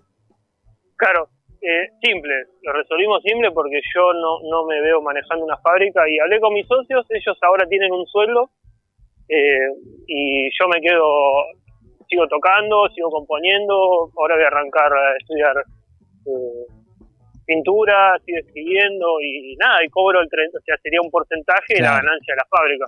Claro, claro. Y yo no estoy, no, ni en pedo, tipo que... Claro, no es para vos. Vos querés. No, Sos un hombre de ideas. No, no. Es que yo tengo, es que yo tengo, ahora tengo eh, cuatro patentes más que quiero seguir desarrollando. Y tipo, a mí me gusta eso, ¿entendés? Claro. A mí me gusta meterme en el barro, ¿entendés? Y tipo, che, ¿y esto cómo lo hacemos? Y lo otro, y que para acá, para allá. Y esas cosas son las que, o sea, no puedes estar... Eh, Sí, sí, vez- en el detalle, en el día a día, que, que no es para vos. ni, Yo, ni pedo, no, me, me deprimo, yo entré- entramos, eh, tuve la posibilidad de entrevistarlo a Johnny ahí para eh, Somos Noticias, el canal Somos Samba, y de repente cuando me dice, vení, vení acá que vamos a hacerla acá en mi, en mi oficina. Y paso a la pieza, y en la pieza tenía la guitarra, tiene el colchón, la llamada de los pibes, sacándose fotos para mandarla al grupo de amigos. Y claro, eh, en gran parte tuya, Johnny, la clave está en eso, en mantenerte siempre como fuiste, en sostener esa personalidad que más de una vez alguien te cuestionó, quizás, en decirte, no, no sé, vago, como vos comentabas. Sin embargo, hoy estás acá eh, y querés igualmente continuar, no sé, me imagino por ahí. eh, uno ve tu Instagram y, y siempre pose con guitarra, ¿no? Venís por la beta musical también. Mira, hoy hoy fue una de las cosas más maravillosas que creo que me pasó. Va, la semana pasada también, pero esta también. Eh, el domingo pasado, esto es aparte, tomé una clínica de guitarra con Alambre González, un guitarrista, que, bueno, a mí me, me- me vuelve loco, mal, Sí. zarpado. Y, y pegamos onda por Instagram cuando se viralizó con Juanchi de los Pericos. Sí. Y bueno, venite un día, ¿viste? Todo esto, qué sé yo, ¿viste? Capaz que fue. Nada, y le mando un mensaje y le digo, che, Juanchi, mirá que tengo los panes, le digo, ¿querés que me lleve a tu casa? sí, dale. genio. Y me dice, che, ¿puedo llevar la guitarra? Sí, boludo, venite. Bueno, estuvimos, llegué a la, entré a la casa a las 11 de la, de, de la mañana, aparte re manija de la mañana, ¿viste? Sí. Y me fui dos, o sea, dos y media, tres de la tarde, y, con, y estuvimos toda la tarde con el chabón, ¿entendés? Y, Claro. y estuvimos ahí, tipo, zapando un rato, hablando de todo. Eh, también me está haciendo la segunda para... Me dice, ¿a qué, a qué músico querés conocer? Y le digo, nada, quiero conocer al Piti. Yo sé que es imposible o está medio complicada la situación. Digo. Pero si no, después Al que quiere, me dice, ¿a quién quiere, boludo? Sí, sí, sí. Ahora, le, ahora, ahora tengo que hacer una lista. Ah. Sí, no, está bien. Claro, Y- y- claro. y, y ya, y ya para ir cerrando y demás, ¿qué, qué añorás eh, a futuro? ¿Qué, ¿Qué desearías que esté pasando en el corto tiempo o más a largo plazo? ¿Dónde te gustaría encontrarte, verte? Eh, y estar eh, a corto plazo vamos a empezar a dejar muestras de panes en las radios de todo el país donde nos llamaron. La madriguera, Vamos. en Boedo. Sí, sí. Vamos a ir, tipo, ya tenemos todo más o menos planificado, camioneta y salimos a, a girar por todo el país. Y obvio que voy a ir a tocar a todos lados. También Juanchi me va a dar una mano para empezar a grabar algunas cosas, para darme una mano. Acá te esperamos, ¿eh? Acá te esperamos con la guitarra. Tranquilamente Olvidate, venís. yo- que yo sé que en algún tiempo voy a ir a presentar mis temas en algún lado. O sea, lo tuyo es ahí, perdón. No, no, ¿Y, y qué, qué- qué tipo de música? Yo no, no tuve la posibilidad de escucharte todavía. ¿Qué tipo de música haces? ¿Qué, qué te gusta? Mira, yo cuando tocaba en la línea del subte hacía improvisaciones, ¿viste? Pero hacía eh, de blues, jazz, pero tiraba pistas y, y punteaba arriba. Y ahora lo que quiero hacer es solamente que sea todo guitarra, con improvisaciones, eh, eh, tipo con, o sea, acordes, punteos. Me gusta también, estoy haciendo como muchos ejercicios para disociar la mano derecha del pulgar con los otros cuatro dedos. Claro. Eh, Bien, hay que saber para improvisar. No, no, no es moco de pavo. Sí, no. Me, me gusta eso y creo que, nada, o sea, hoy hoy me veo, nada, eh, ya estamos organizando todo para, para, para, para ver qué es lo que podemos hacer, porque quiero ir a, yo que quiero salir a tocar, Sí. o sea, ¿no? Y después lo que vaya surgiendo en el camino y también ir dando alguna, alguna charla en las radios también para los emprendedores. Aparte, tipo, yo ya me imagino yendo a una radio en Tierra del Fuego y, y ¿sabes? O sea, conocer un montón de emprendedores, meterme en los talleres. O, No, no, las puertas que te abrió esta posibilidad, como vos decís, quizá no, no- lo que no te interesa a vos es ese, el, el explotarlo económicamente, que obviamente todos deseamos un buen pasar, pero ahí no está tu deseo, sino en esto que te permite, no sé, vas a recorrer el país llevando un mensaje que, que, te, que, bueno, va a motivar a todos tantos chicos y chicas que estuvieron en una situación semejante a la tuya. Olvidé- aparte de todo tipo, es como me preguntan, que obviamente está en la pregunta de cualquiera, ¿no? Y ya te hiciste millonario. Y tipo, con, todo lo, con todo lo que estoy viviendo, ¿sabes que me Claro. chupa un huevo ser millonario? O Sí, sea, sí. estoy conociendo a todo, o sea, estoy conociendo a todo y también me estoy conociendo mucho a mí Claro. en todo esto, ¿entendés? Ya no, tipo, lo que venga, yo ya lo siento, sinceramente, desde que se viralizó y empezó a moverse todo esto, yo ya lo siento como un- todos los días un regalo para mí. Bueno, ya te hago las dos últimas. Eh, Sí. Preguntarte qué mensaje le, le das a aquel chico o chica que te esté escuchando y decirle, bueno, eh, dos, tres claves como para que tu emprendimiento eh, tenga éxito y decirle, bueno, convencete de esto. Antes nos, nos adelantabas que el hecho de eh, perpetuarse en la intención, ¿no? No, no quedarse con las manos vacías. Pero ¿en dónde más estaría la clave? Eh, para mí, tener un propósito claro, que, que no es tipo la paz mundial, sino un, un propósito claro de que verdaderamente te llene, porque a mí cuando me cuando en los peores momentos, a mí me motivaba de que de que coman un pancho doble la gente y que se cague de risa en un cumpleaños, che, mirá este loco de mierda, ¿entendés? No sé, esas cosas, esas cosas, y no, y no estar pensando solamente en querer ganar más, es, es necesaria la guita, pero no ganar más guita, y ganar más guita, y a los tres meses no me dio guita, me ve la mierda, no, porque para mí es eso, es tener un propósito claro que a mí particularmente me lo dio terapia, y, y después no estar motivado para ganar más guita, porque se van a llevar un fiasco tremendo. Bueno, Johnny, ya decinos dónde te encontramos en Instagram, cómo podemos saber, más que nada, porque ahí seguramente ahí vayas anunciando tu beta musical y por dónde te vamos a poder estar escuchando. es eh, Caxia, P-A-C-C, guion bajo Jonathan, que es, ese es mi Instagram.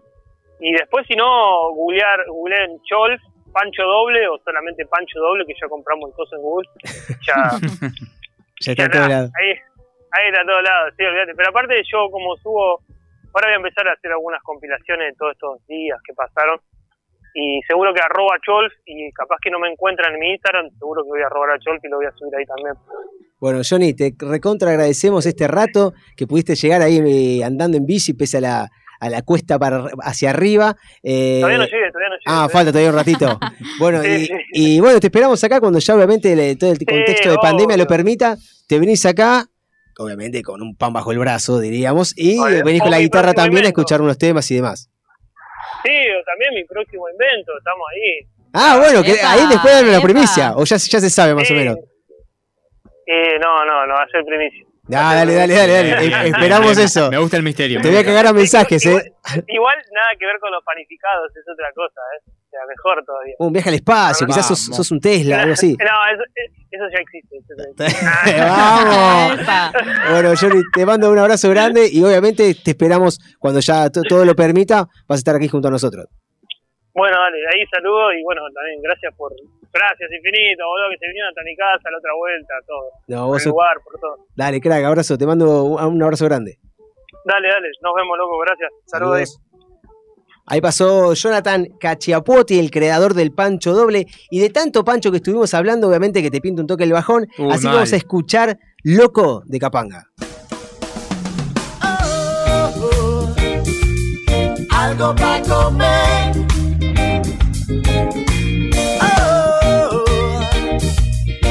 Algo para comer.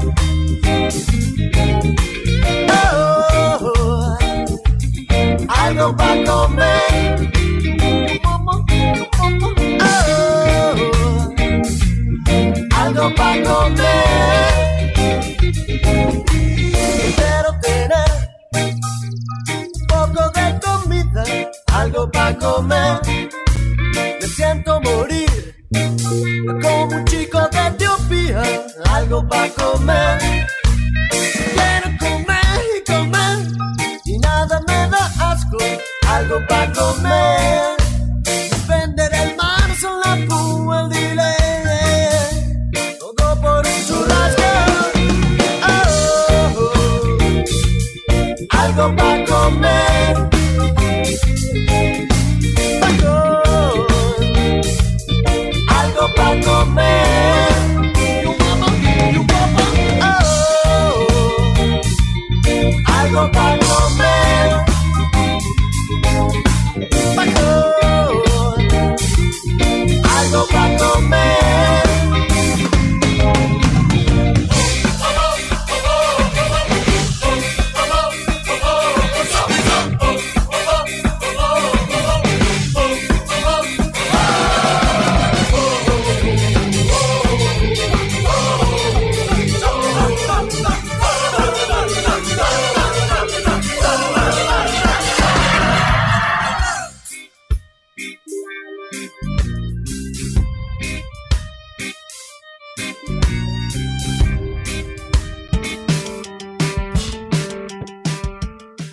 Vamos a escuchar alguna, alguna noticia sobre tecnología, que es algo que siempre nos apasiona, más un día como hoy, donde todo Olvídate, explotó. olvídate. Voy a Pero, hablar un poco de ¿Qué eso. novedades hay acerca de esto?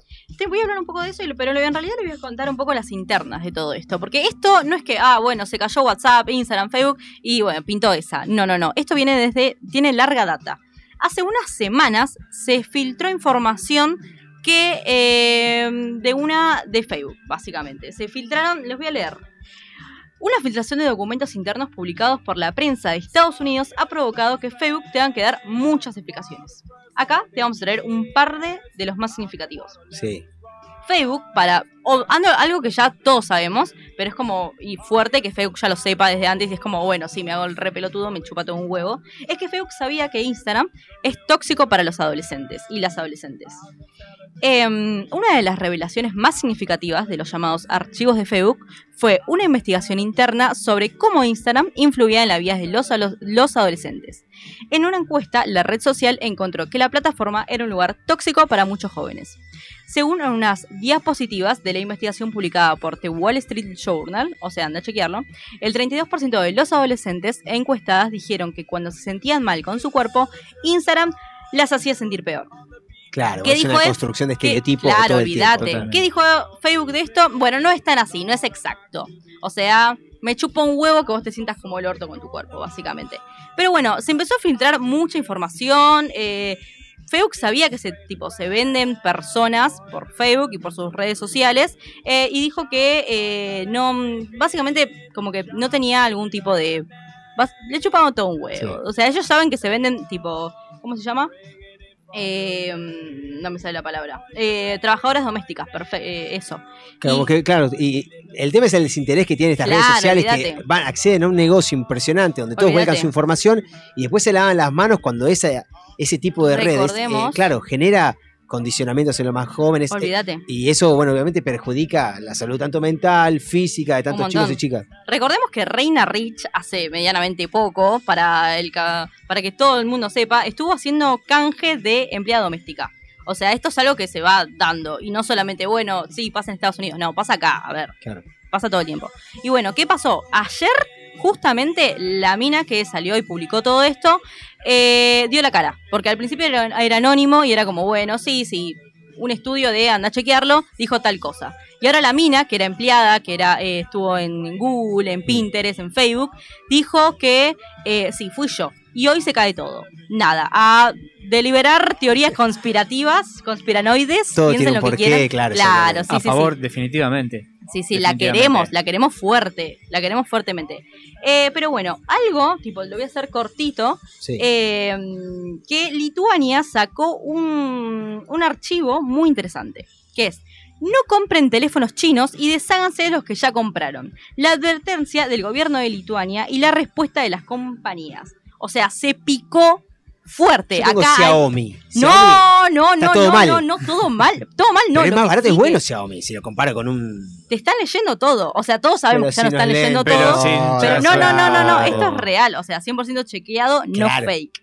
El informe del ministro de Defensa de Lituania dice que encontró que el teléfono Xiaomi 10T Pro, ¿cuál tenés vos? eh, no, el, el Redmi Note 7. No, estoy más viejo yo. Bueno, eh, este, bueno, hay varios igualmente. ¡Ahí me están Eh, leyendo! ah. ¡Me están leyendo en vivo! No, ahora no, ahora no. Ah, no, para. Sí, sí, fue. Ah, no, ese era Macri, perdón. Ah, ok. Del fabricante chino tiene funciones de censura. El mensaje fue claro: desháganse de sus teléfonos chinos. Esa fue la advertencia del gobierno lituano a los ciudadanos que poseen el aparato de fabricación china. Si me lo dicen ya mismo voy y lo tiro al carajo. Si me lo Sí, está es que diciendo, es real, te lo está diciendo a gobierno de comprar un Lituania. iPhone Claro. que, que, que no, No, No lee no nada. ven nada. Por favor, más Jamás, respeto. no. no se van a meter en tu intimidad. No, jamás. Ok. Según el informe de los especialistas lituanos, el teléfono eh, insignia de Xiaomi, el Mi 10T 5G, tiene. ¿Qué nombre raro? Tipo, vamos a hacer un paréntesis. ¿Qué nombre raro? No le podían poner, no sé. iPhone 7. No, no, no. Claro. Ellos querían ponerle el Mi 10T 5G. Re- recortemos. Tiene un software que podía detectar y censurar términos como Tibet libre, viva la independencia de Taiwán y o, el movimiento democrático Ah, está bien. Va, claro. se picó fuerte, o sea, Sí, sí. lo están queriendo nada. O sea, no busques nada que tenga que ver con Tibet libre porque te cae un chino y capaz que te pega dos tiros. No sabemos. Así que bueno, lo dejó el gobierno lituano. Vamos a ver qué dicen las autoridades argentinas, a ver si nos dicen tirá Claro, el tirá, teléfono eh, chino o nos dicen de alguna otra marca. Por el momento, yo lo voy a mantener, Caro. no Disculpame sé, que no, no no- sé. Yo me voy a alejar de ese teléfono a ver si O viene sea, algún mi ley no podría tener un teléfono No, no, chino no, diciendo no, no, libertad, no. libertad, libertad. Claro, no, no, podría. no, No, aparte no, de estar fuerte. prendido el micrófono en este momento y estamos saliendo para. Sí, sí, sí, o por sí. ahí hay un chico, un, no sé, alguien un chino escuchando así, ¿no? Con los auriculares puestos en este momento, ¿Qué están escuchando lo que estamos hablando. Bueno, dejémoslo abierto, seguramente a Son futuro. todos iguales, dicen. Muchas cosas que dijimos vendrán en contra nuestra. Olvídate. Ellos dijeron que, bueno, no, no, nosotros ya dejamos de hacer, dejamos, dejamos de escucharte, dejamos de escuchar tu celular, pero hay un pequeño, un pichanga. Pequeña pichanga. Eso, eso, las frases esas. Eh, que, Que son más nuestras que, que son más claro. Entonces yo quise hacerme como Sí, ustedes. sí, ¿ah? tipo, voy a ser un adulto mayor. ¡Qué adulta que soy! No, no, no. Sale mal. Bueno, que de la nada se puede eh, volver a activar esto. O sea, eh, posta. Ah. eh, de la nada te pueden decir desde, no sé, de algún lugar de China. Bueno, vamos a escuchar a Claro. este de Argentina. ¿Entendés? Entonces, nada. Bueno. Yo no me alejo de ese celular a ver si, no sé, bueno, le voy a cintar todo. Así si hay algún Sí, sí, sí, micrófono sí. ¿Qué o algo escribo. escuchar? ¿Qué Claro, van a o escribamos, hablemos en código. Pero Todo. bueno, esto lo dejamos abierto, así que si tienes un, un teléfono chino, a cuidado que quizás algún chino en este pre- o Sí, sí, China sí, sí, o en China. este preciso momento te está oyendo. Ahora vamos a una tanda y a la vuelta volvemos con Caro y su consigna, así ahí ya tenemos tiempo de desglosarla un poquito más. Estás escuchando Persiguiendo todo. Un imposible periodístico.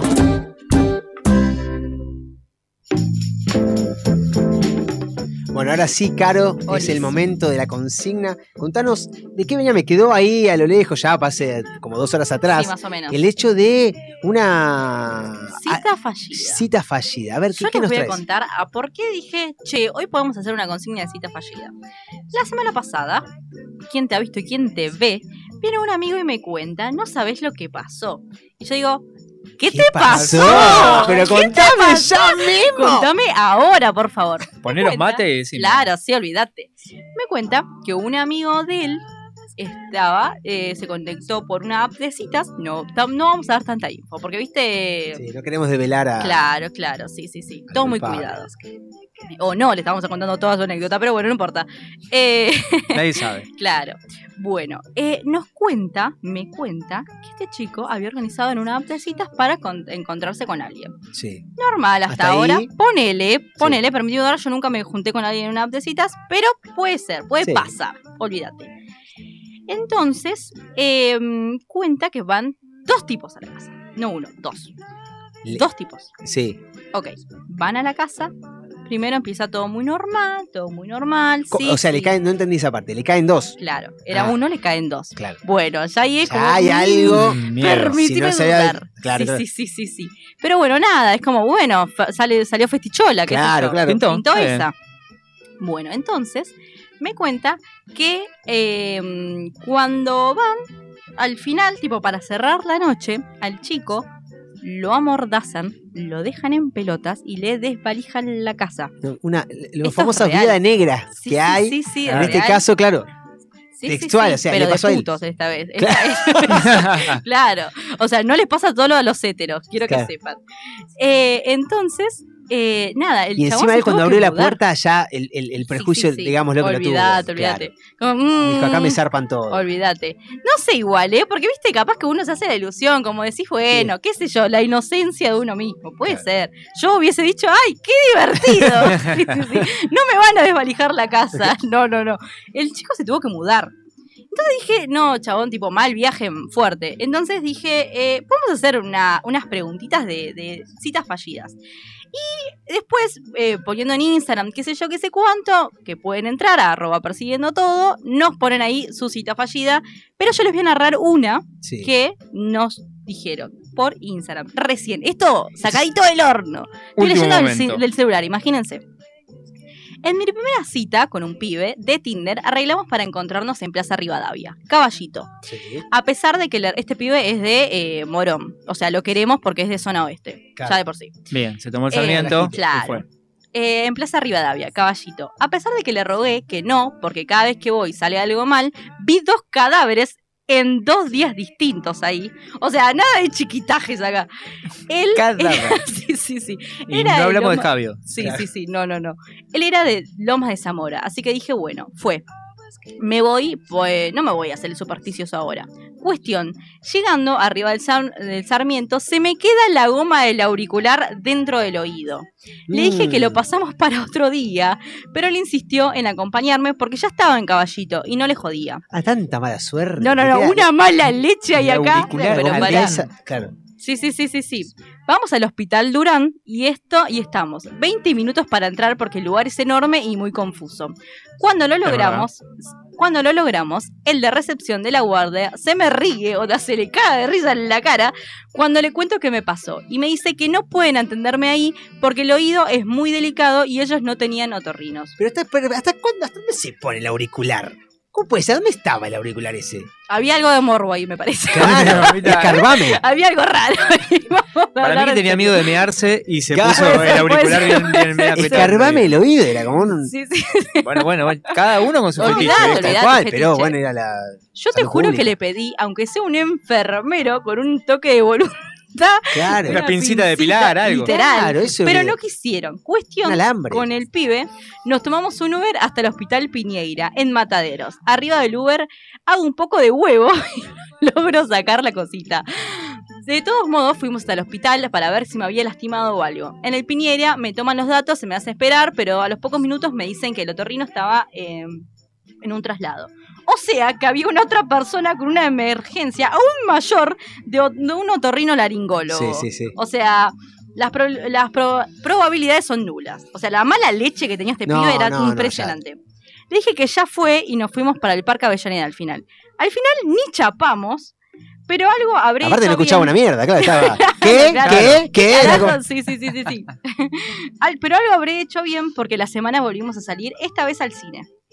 Después de ahí me dijo que ¿Se cree le que sacado el cosito ya? Sí, ya se lo sacó. Ah, Entonces, está bien, en, el, vale. en el Uber se lo sacó. Claro, sí, sí, sí. Eh, después de ahí me dijo que cree que al final era hétero. O sea, era un chico. Oh. O sea, todo le salió como el ojete, Claro. básicamente. Sí, sí, todo salió mal. sí, sí. Eh, les traje un par de estadísticas, porque dije, bueno, esto no es solo boludeo, vamos a dar un poco de data. Periodismo. Sí, sí, sí. Esto está recién sacado del horno. Todo muy, como muy así. Esto salió Muy el- actual aparte. to- claro, olvídate. Esto salió el viernes real. Eh, por una consultora que hizo una encuesta eh, que recién se fueron dando los datos, que recién en julio del 2020, o sea, en plena, plena, plena pandemia, Argentina reveló que solo el 28% de los encuestados utilizan aplicaciones de citas con el fin de encontrar una pareja. Mientras tanto, el 33% de los usuarios indicaron que estaban buscando sexo casual. Yo soy una de ellas. Vamos a decir la verdad. ¿Que Yo no, usás no- aplicación? No, no, uso aplicaciones. Pero Pero, sexo casual. Claro, Ah, claro, bueno. claro. No me Arroba persiguiendo todo. Claro. Arroba Carolina. Claro, esto es fase 1, bien todos metidos adentro. Claro. Y esas son las estadísticas. Bien, Claro. bien. Quiero ver qué pasa en el verano. Claro, esto, me, claro, olvídate. El 54%, el 54% de la gente, o sea, un montón, más de la mitad, Sí. querían conocer gente. O sea, no Para todos charlar. Claro, Claro, estaban Claro, solos, no para haciendo masa charlar. madre ahí como un boludo, ¿viste? Por lo claro, menos. claro, sí, Dejá- sí, por lo menos charlo con un otro, Sí, claro, ¿viste? Hay claro. algo ahí, le ponemos semillas, ¿no? ¿Viste? Otro dato es que en 2020 la mayoría de los usuarios argentinos de servicios de cita en línea, alrededor del 36,8%, tenían entre 25 y 34 años de edad. No entro ahí. Claro, Quiero yo decirle que no tampoco, estoy en esa. No estoy, no estoy. Pero por bueno, bueno. excedidos. Claro. Es Vos- noviembre. que- hace falta, claro. No hace falta. Querríamos, querríamos estar en tu que no estamos. Claro. Eh, en noviembre del 2020 se registraron casi 82.000 descargas de la app de citas Tinder. ¿Eso O sea, cuándo para? solamente en ¿Qué fecha? noviembre. ¿Ahora? Ahora. El del año pasado. En noviembre Claro, del año claro. pasado. Ah, solamente- viste, el Sí, verano. porque el Tinder era Sí, el, sí, el sí, Tinder. sí, sí. A ver, a ver. Yo la verdad que. eh, Por ahí uno desconoce eso. Es pasar, me gusta, me- me- o sea, quiero. No. Se supone que es querer. Tiene que hacer match, perdón. Tenés que hacer Sí, más, no es la claro. teoría de la relatividad. o No, sea, no, por eso. Sí, no, me gusta, me gusta. sí, no, me gusta, me gusta, me gusta. Es- Esa finalidad, tipo. Claro. Claro, Sí, sí, Vos sí, vos no, vos sí, vos no, vos sí, vos no. Una encuesta, bueno, eh, mm, reveló que el 9% de las personas entrevistadas pone a la inteligencia entre las cualidades principales que debe poseer una pareja ideal. Para ustedes, El ¿qué es lo más 9%. ideal? O sea, nadie. No, O pero sea, ah, yo pará, persona, pará, mentira, tampoco voy a decir una verdad y. eh, a ver, escuché. A ver, si uno quiere copular. para- Sí. ¿Qué tanta inteligencia uno requiere? Claro, Seamos buenos, sí, sí. che. Pero Para el Ahora, no hay que ser muy inteligente. Después se vos decís, claro. bueno, no, quiero apostar una. Bueno, ahí vas a tener que compatibili- compatibilizar en deseos que vos tengas. Pero, Como te agrade, pero. olvídate, algo que me llamó mucho la Aparte, ¿Qué es atención. la inteligencia, no? ¿Qué claro, sería? que es, ser, que es ser inteligente, seguir a mi Porque ley. el chico este que, que contó Tarecito hoy, que era- Claro. era, bastante inteligente. Pero terrible hijo muy de inteligente. puta. Claro. Definitivamente. El 49% de los argentinos y las argentinas buscan el compañerismo. O sea, van buscando una pareja, no me digan que quieren solo coger. Claro. O sea, Ese- pero es como es- mucho. hay un híbrido, ¿no? Es como el chongueo. Es algo que sí que no, que sí que no. eh, ahí, ahí. Como Bueno, que- vos que elegís negro, ¿qué, qué, qué pensás? Yo voy ¿Qué- por esa ancha avenida del medio. Mm, Voy ahí junto, junto con, ahí- con Massa, junto con Randazo. Yo voy Ah, ahí, esa ok, ancha avenida del medio y después veremos. Si me tienta un candidato, bueno. Claro. Voy para un lado o para Claro, otro. ¿Qué opciones habría para elegir? No, no, por ejemplo, no sé, capaz eligen el sentido del humor o, es- Sí. o, o ese tipo de la personalidad, Pero no por te eso- chupa un huevo, a De- ver. Depende de lo que uno esté, esté buscando, ¿no? Porque después, como decía Fer, entran muchas cuestiones eh, a Claro, jugarse también ahí, en ¿no? qué momento te encontrás, ¿no? ¿De qué querés? Después Ahí- sí, querés humor, uno sale querés una relación, no sale una relación. No, a mí me pasa que... Yo- que- Sí, Sí, contame, por perdón. A mí me pasa que me chupa un huevo. Si sos inteligente, no sos inte- necesito que me Claro. hagas reír. Si yo Claro. me río, tampoco es tan complicado, ¿viste? Tampoco, ¿viste? Soy tan difícil. Claro. Pero bueno, si me, si me río, dos, ya está tres todo chistes y ya. Claro, sí, sí, sí, está, sí, está sí. bien, está bien. Recién veníamos de ver un documental de nazismo cagándose de risa. Claro. Sí, sí, no. sí, olvídate. Mirá ese cómo lo están cagando No, pero, tipo. claro, pero por eso, depende también qué es lo que estás buscando. Venís de una pareja, ponele, Claro, estuviste en pareja, conviviste. Y de repente No. decís, ¿qué quiero? Inteligente, quiero cagarme de risa, quiero Olvidate, pasarle bien, que me, que me distraiga. Quiero que Ahora, me cojan bien, vamos a decir la verdad. que después, después estás todo el día, jara, jara, jara, jara, y para una pareja sostenible con una risa monótona, sin sentido, hay un momento que decís, oh, pará, quiero buscar otra cosa también. Olvídate. Y a esa es la insatisfacción del ser humano y la búsqueda continua y siendo infeliz toda la vida. Olvídate. Yo les vengo O no, o puedes, podés calzar, ¿no? Podés encontrar tu, tu némesis. Claro, no tu némesis en realidad, pero Claro. sí tu, tu- tu compañera de vida, ¿no? No Sí, sé, sí. digo, vos po- podés empezar a, a copular a lo pavote y empezar a tener pibe tras pibe tras pibe tras pibe. Dijo nadie, nunca quiero. Tipo, quiero no, hay gente que sí, hay gente ¿Vos que sí. que sí. Sí, yo conozco gente que sí, que le gusta. Tener pibitos. Tiene tener Tener pibites, pibitos. claro, Sí, sí, cambiar sí, a lo pañales. Maradona, más No o se los recomiendo. Pero bueno, yo les vengo a contar, tipo, muy cortito y al pie. No sé Sí. si ustedes me pueden contar cortito y al pie. eh, alguna cita fallida. Yo les cuento la última, tipo, como la más reciente. Fue una cita, lo único que hacía era criticarme mi forma de hablar. Tampoco, viste, bueno, tampoco soy muy reacia, hablo tan. Sí, sí, sí, pipi cucú. Eh, y lo único que hizo fue hablar de autos. Mm, Hablar de autos, hablar de autos, hablar de autos. Yo entiendo de autos, laburo eh, con repuestos de autos y demás, Sí, pero me chupa un reverendo vario, básicamente. Claro, O sea, claro. ¿quién carajo le importa? Y te hablaba de, no sé, vos decías, no, claro, pará. entonces, hermano. ay, no, por ¿Qué, favor. qué te, te hubiese gustado que, de- qué tema te hubiese gustado que hable? Me chupa un huevo. Mientras no me hables del auto, está todo bien. O sea, que haya un tipo de interacción, no solamente un. Bueno, hablo él, yo, monolo- yo, yo, monologó. Fue un monólogo. Fue un Claro, monólogo. vos querías que haya un, che, loco, pregúntame, o sea, Claro, quiero ¿cómo participar. estás? Claro. Claro, yo te digo, capaz que te importa, ¿viste? Pero, Sí. pero por lo menos hablé, ¿entendés? Yo lo único que. Fue una pequeña anécdota que conté, una Y pelotudez. él cómo estaba en pose galante, No, no, no. él cómo, cómo estaba, cómo lo viste, estaba nervioso, por ahí lo cohibiste, vos le, le avanzabas, le hablabas, le hablabas. Es que y yo él- no hablé. Ese es el tema. Ah, Como o si sea- yo, no- yo no hablé. Yo no hablé. No es que soy una chica que no habla. Yo Claro, es grave. no hablé. O sea, imagínense el nivel de. No sé, aparte, ¿qué te voy a decir? Re bien, te felicito por tu auto, boludo. ¿Qué sé Estaba yo, con una- boludo? no, no tenía Te amigos, nada. ¿Vos, contarlo. alguna para contar? Mirá, como podría contar, yo que podemos hacer un programa de citas fallidas, pero algo cortito y al pie, sí me ha pasado que me mientan descaradamente con la foto, por ejemplo. No. Cuando vas a una cita así de aplicación, que decís, vos no sos. Acá me. Y ¿Pero le tenía y le- y le buscas distinto? en los ojos, ¿viste? A ver si es la misma persona. Al- Claro. Algo, las orejas serán parecidas. Nada. Claro, la verdadera camaleona. Era la, claro, la, la camaleona, decir, che, me cagaste. Es como, sos otra persona directamente. ¿Qué se hace en ese momento? Y. Huir, botón antipánico Claro. Y que venga la. No, decir, bueno, vamos a pasar una noche, 144. vamos a tomar una birra igual. Seamos buenos, aparte basta de ser Encima caí- para el amor, por favor. Caí 10 minutos tarde, ¿viste? Yo soy un tipo siempre muy puntual. Justo me demoré una Sí, vez sí, sí, sí, 10 sí. minutitos. eh, encima se me puso de nada del orto. Fue como, por Dios, que termine esto ya. Todo terminó yendo al baño y diciéndole, bueno, si no vuelvo, si, si no vuelvo, no, no pasa nada. Yo tengo una historia impresionante, pero se nos termina el programa, No, así que no, se lo dejo para no, la semana no la que conté, viene. Arrancamos No, con esta historia no, impresionante, o se la voy a contar en arroba persiguiendo todo en el Instagram, donde nos pueden ir siguiendo. Eh, Caro, ¿algún saludo que quieran dejar? ¿Quieran mandarle a alguien? Eh, no. La verdad que no. Yo- la verdad que no.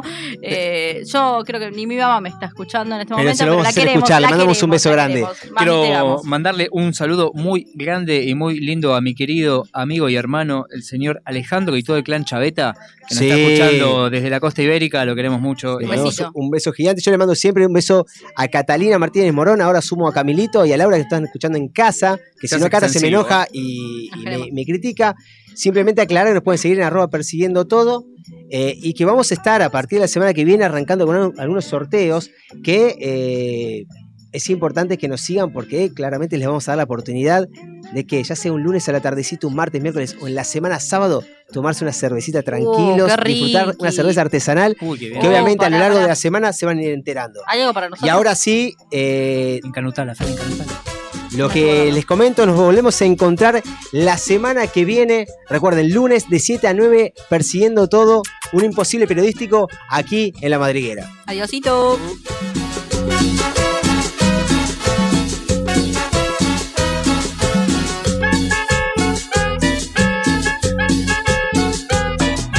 Llora sin saber el niño, llora sin saber que canta, cantando las penas que trae consigo en su alma.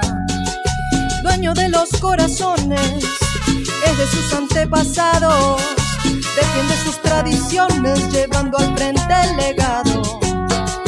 Resiste el niño sentado sin más armas en la mano que los recuerdos cantados. Eso no no son olvidados.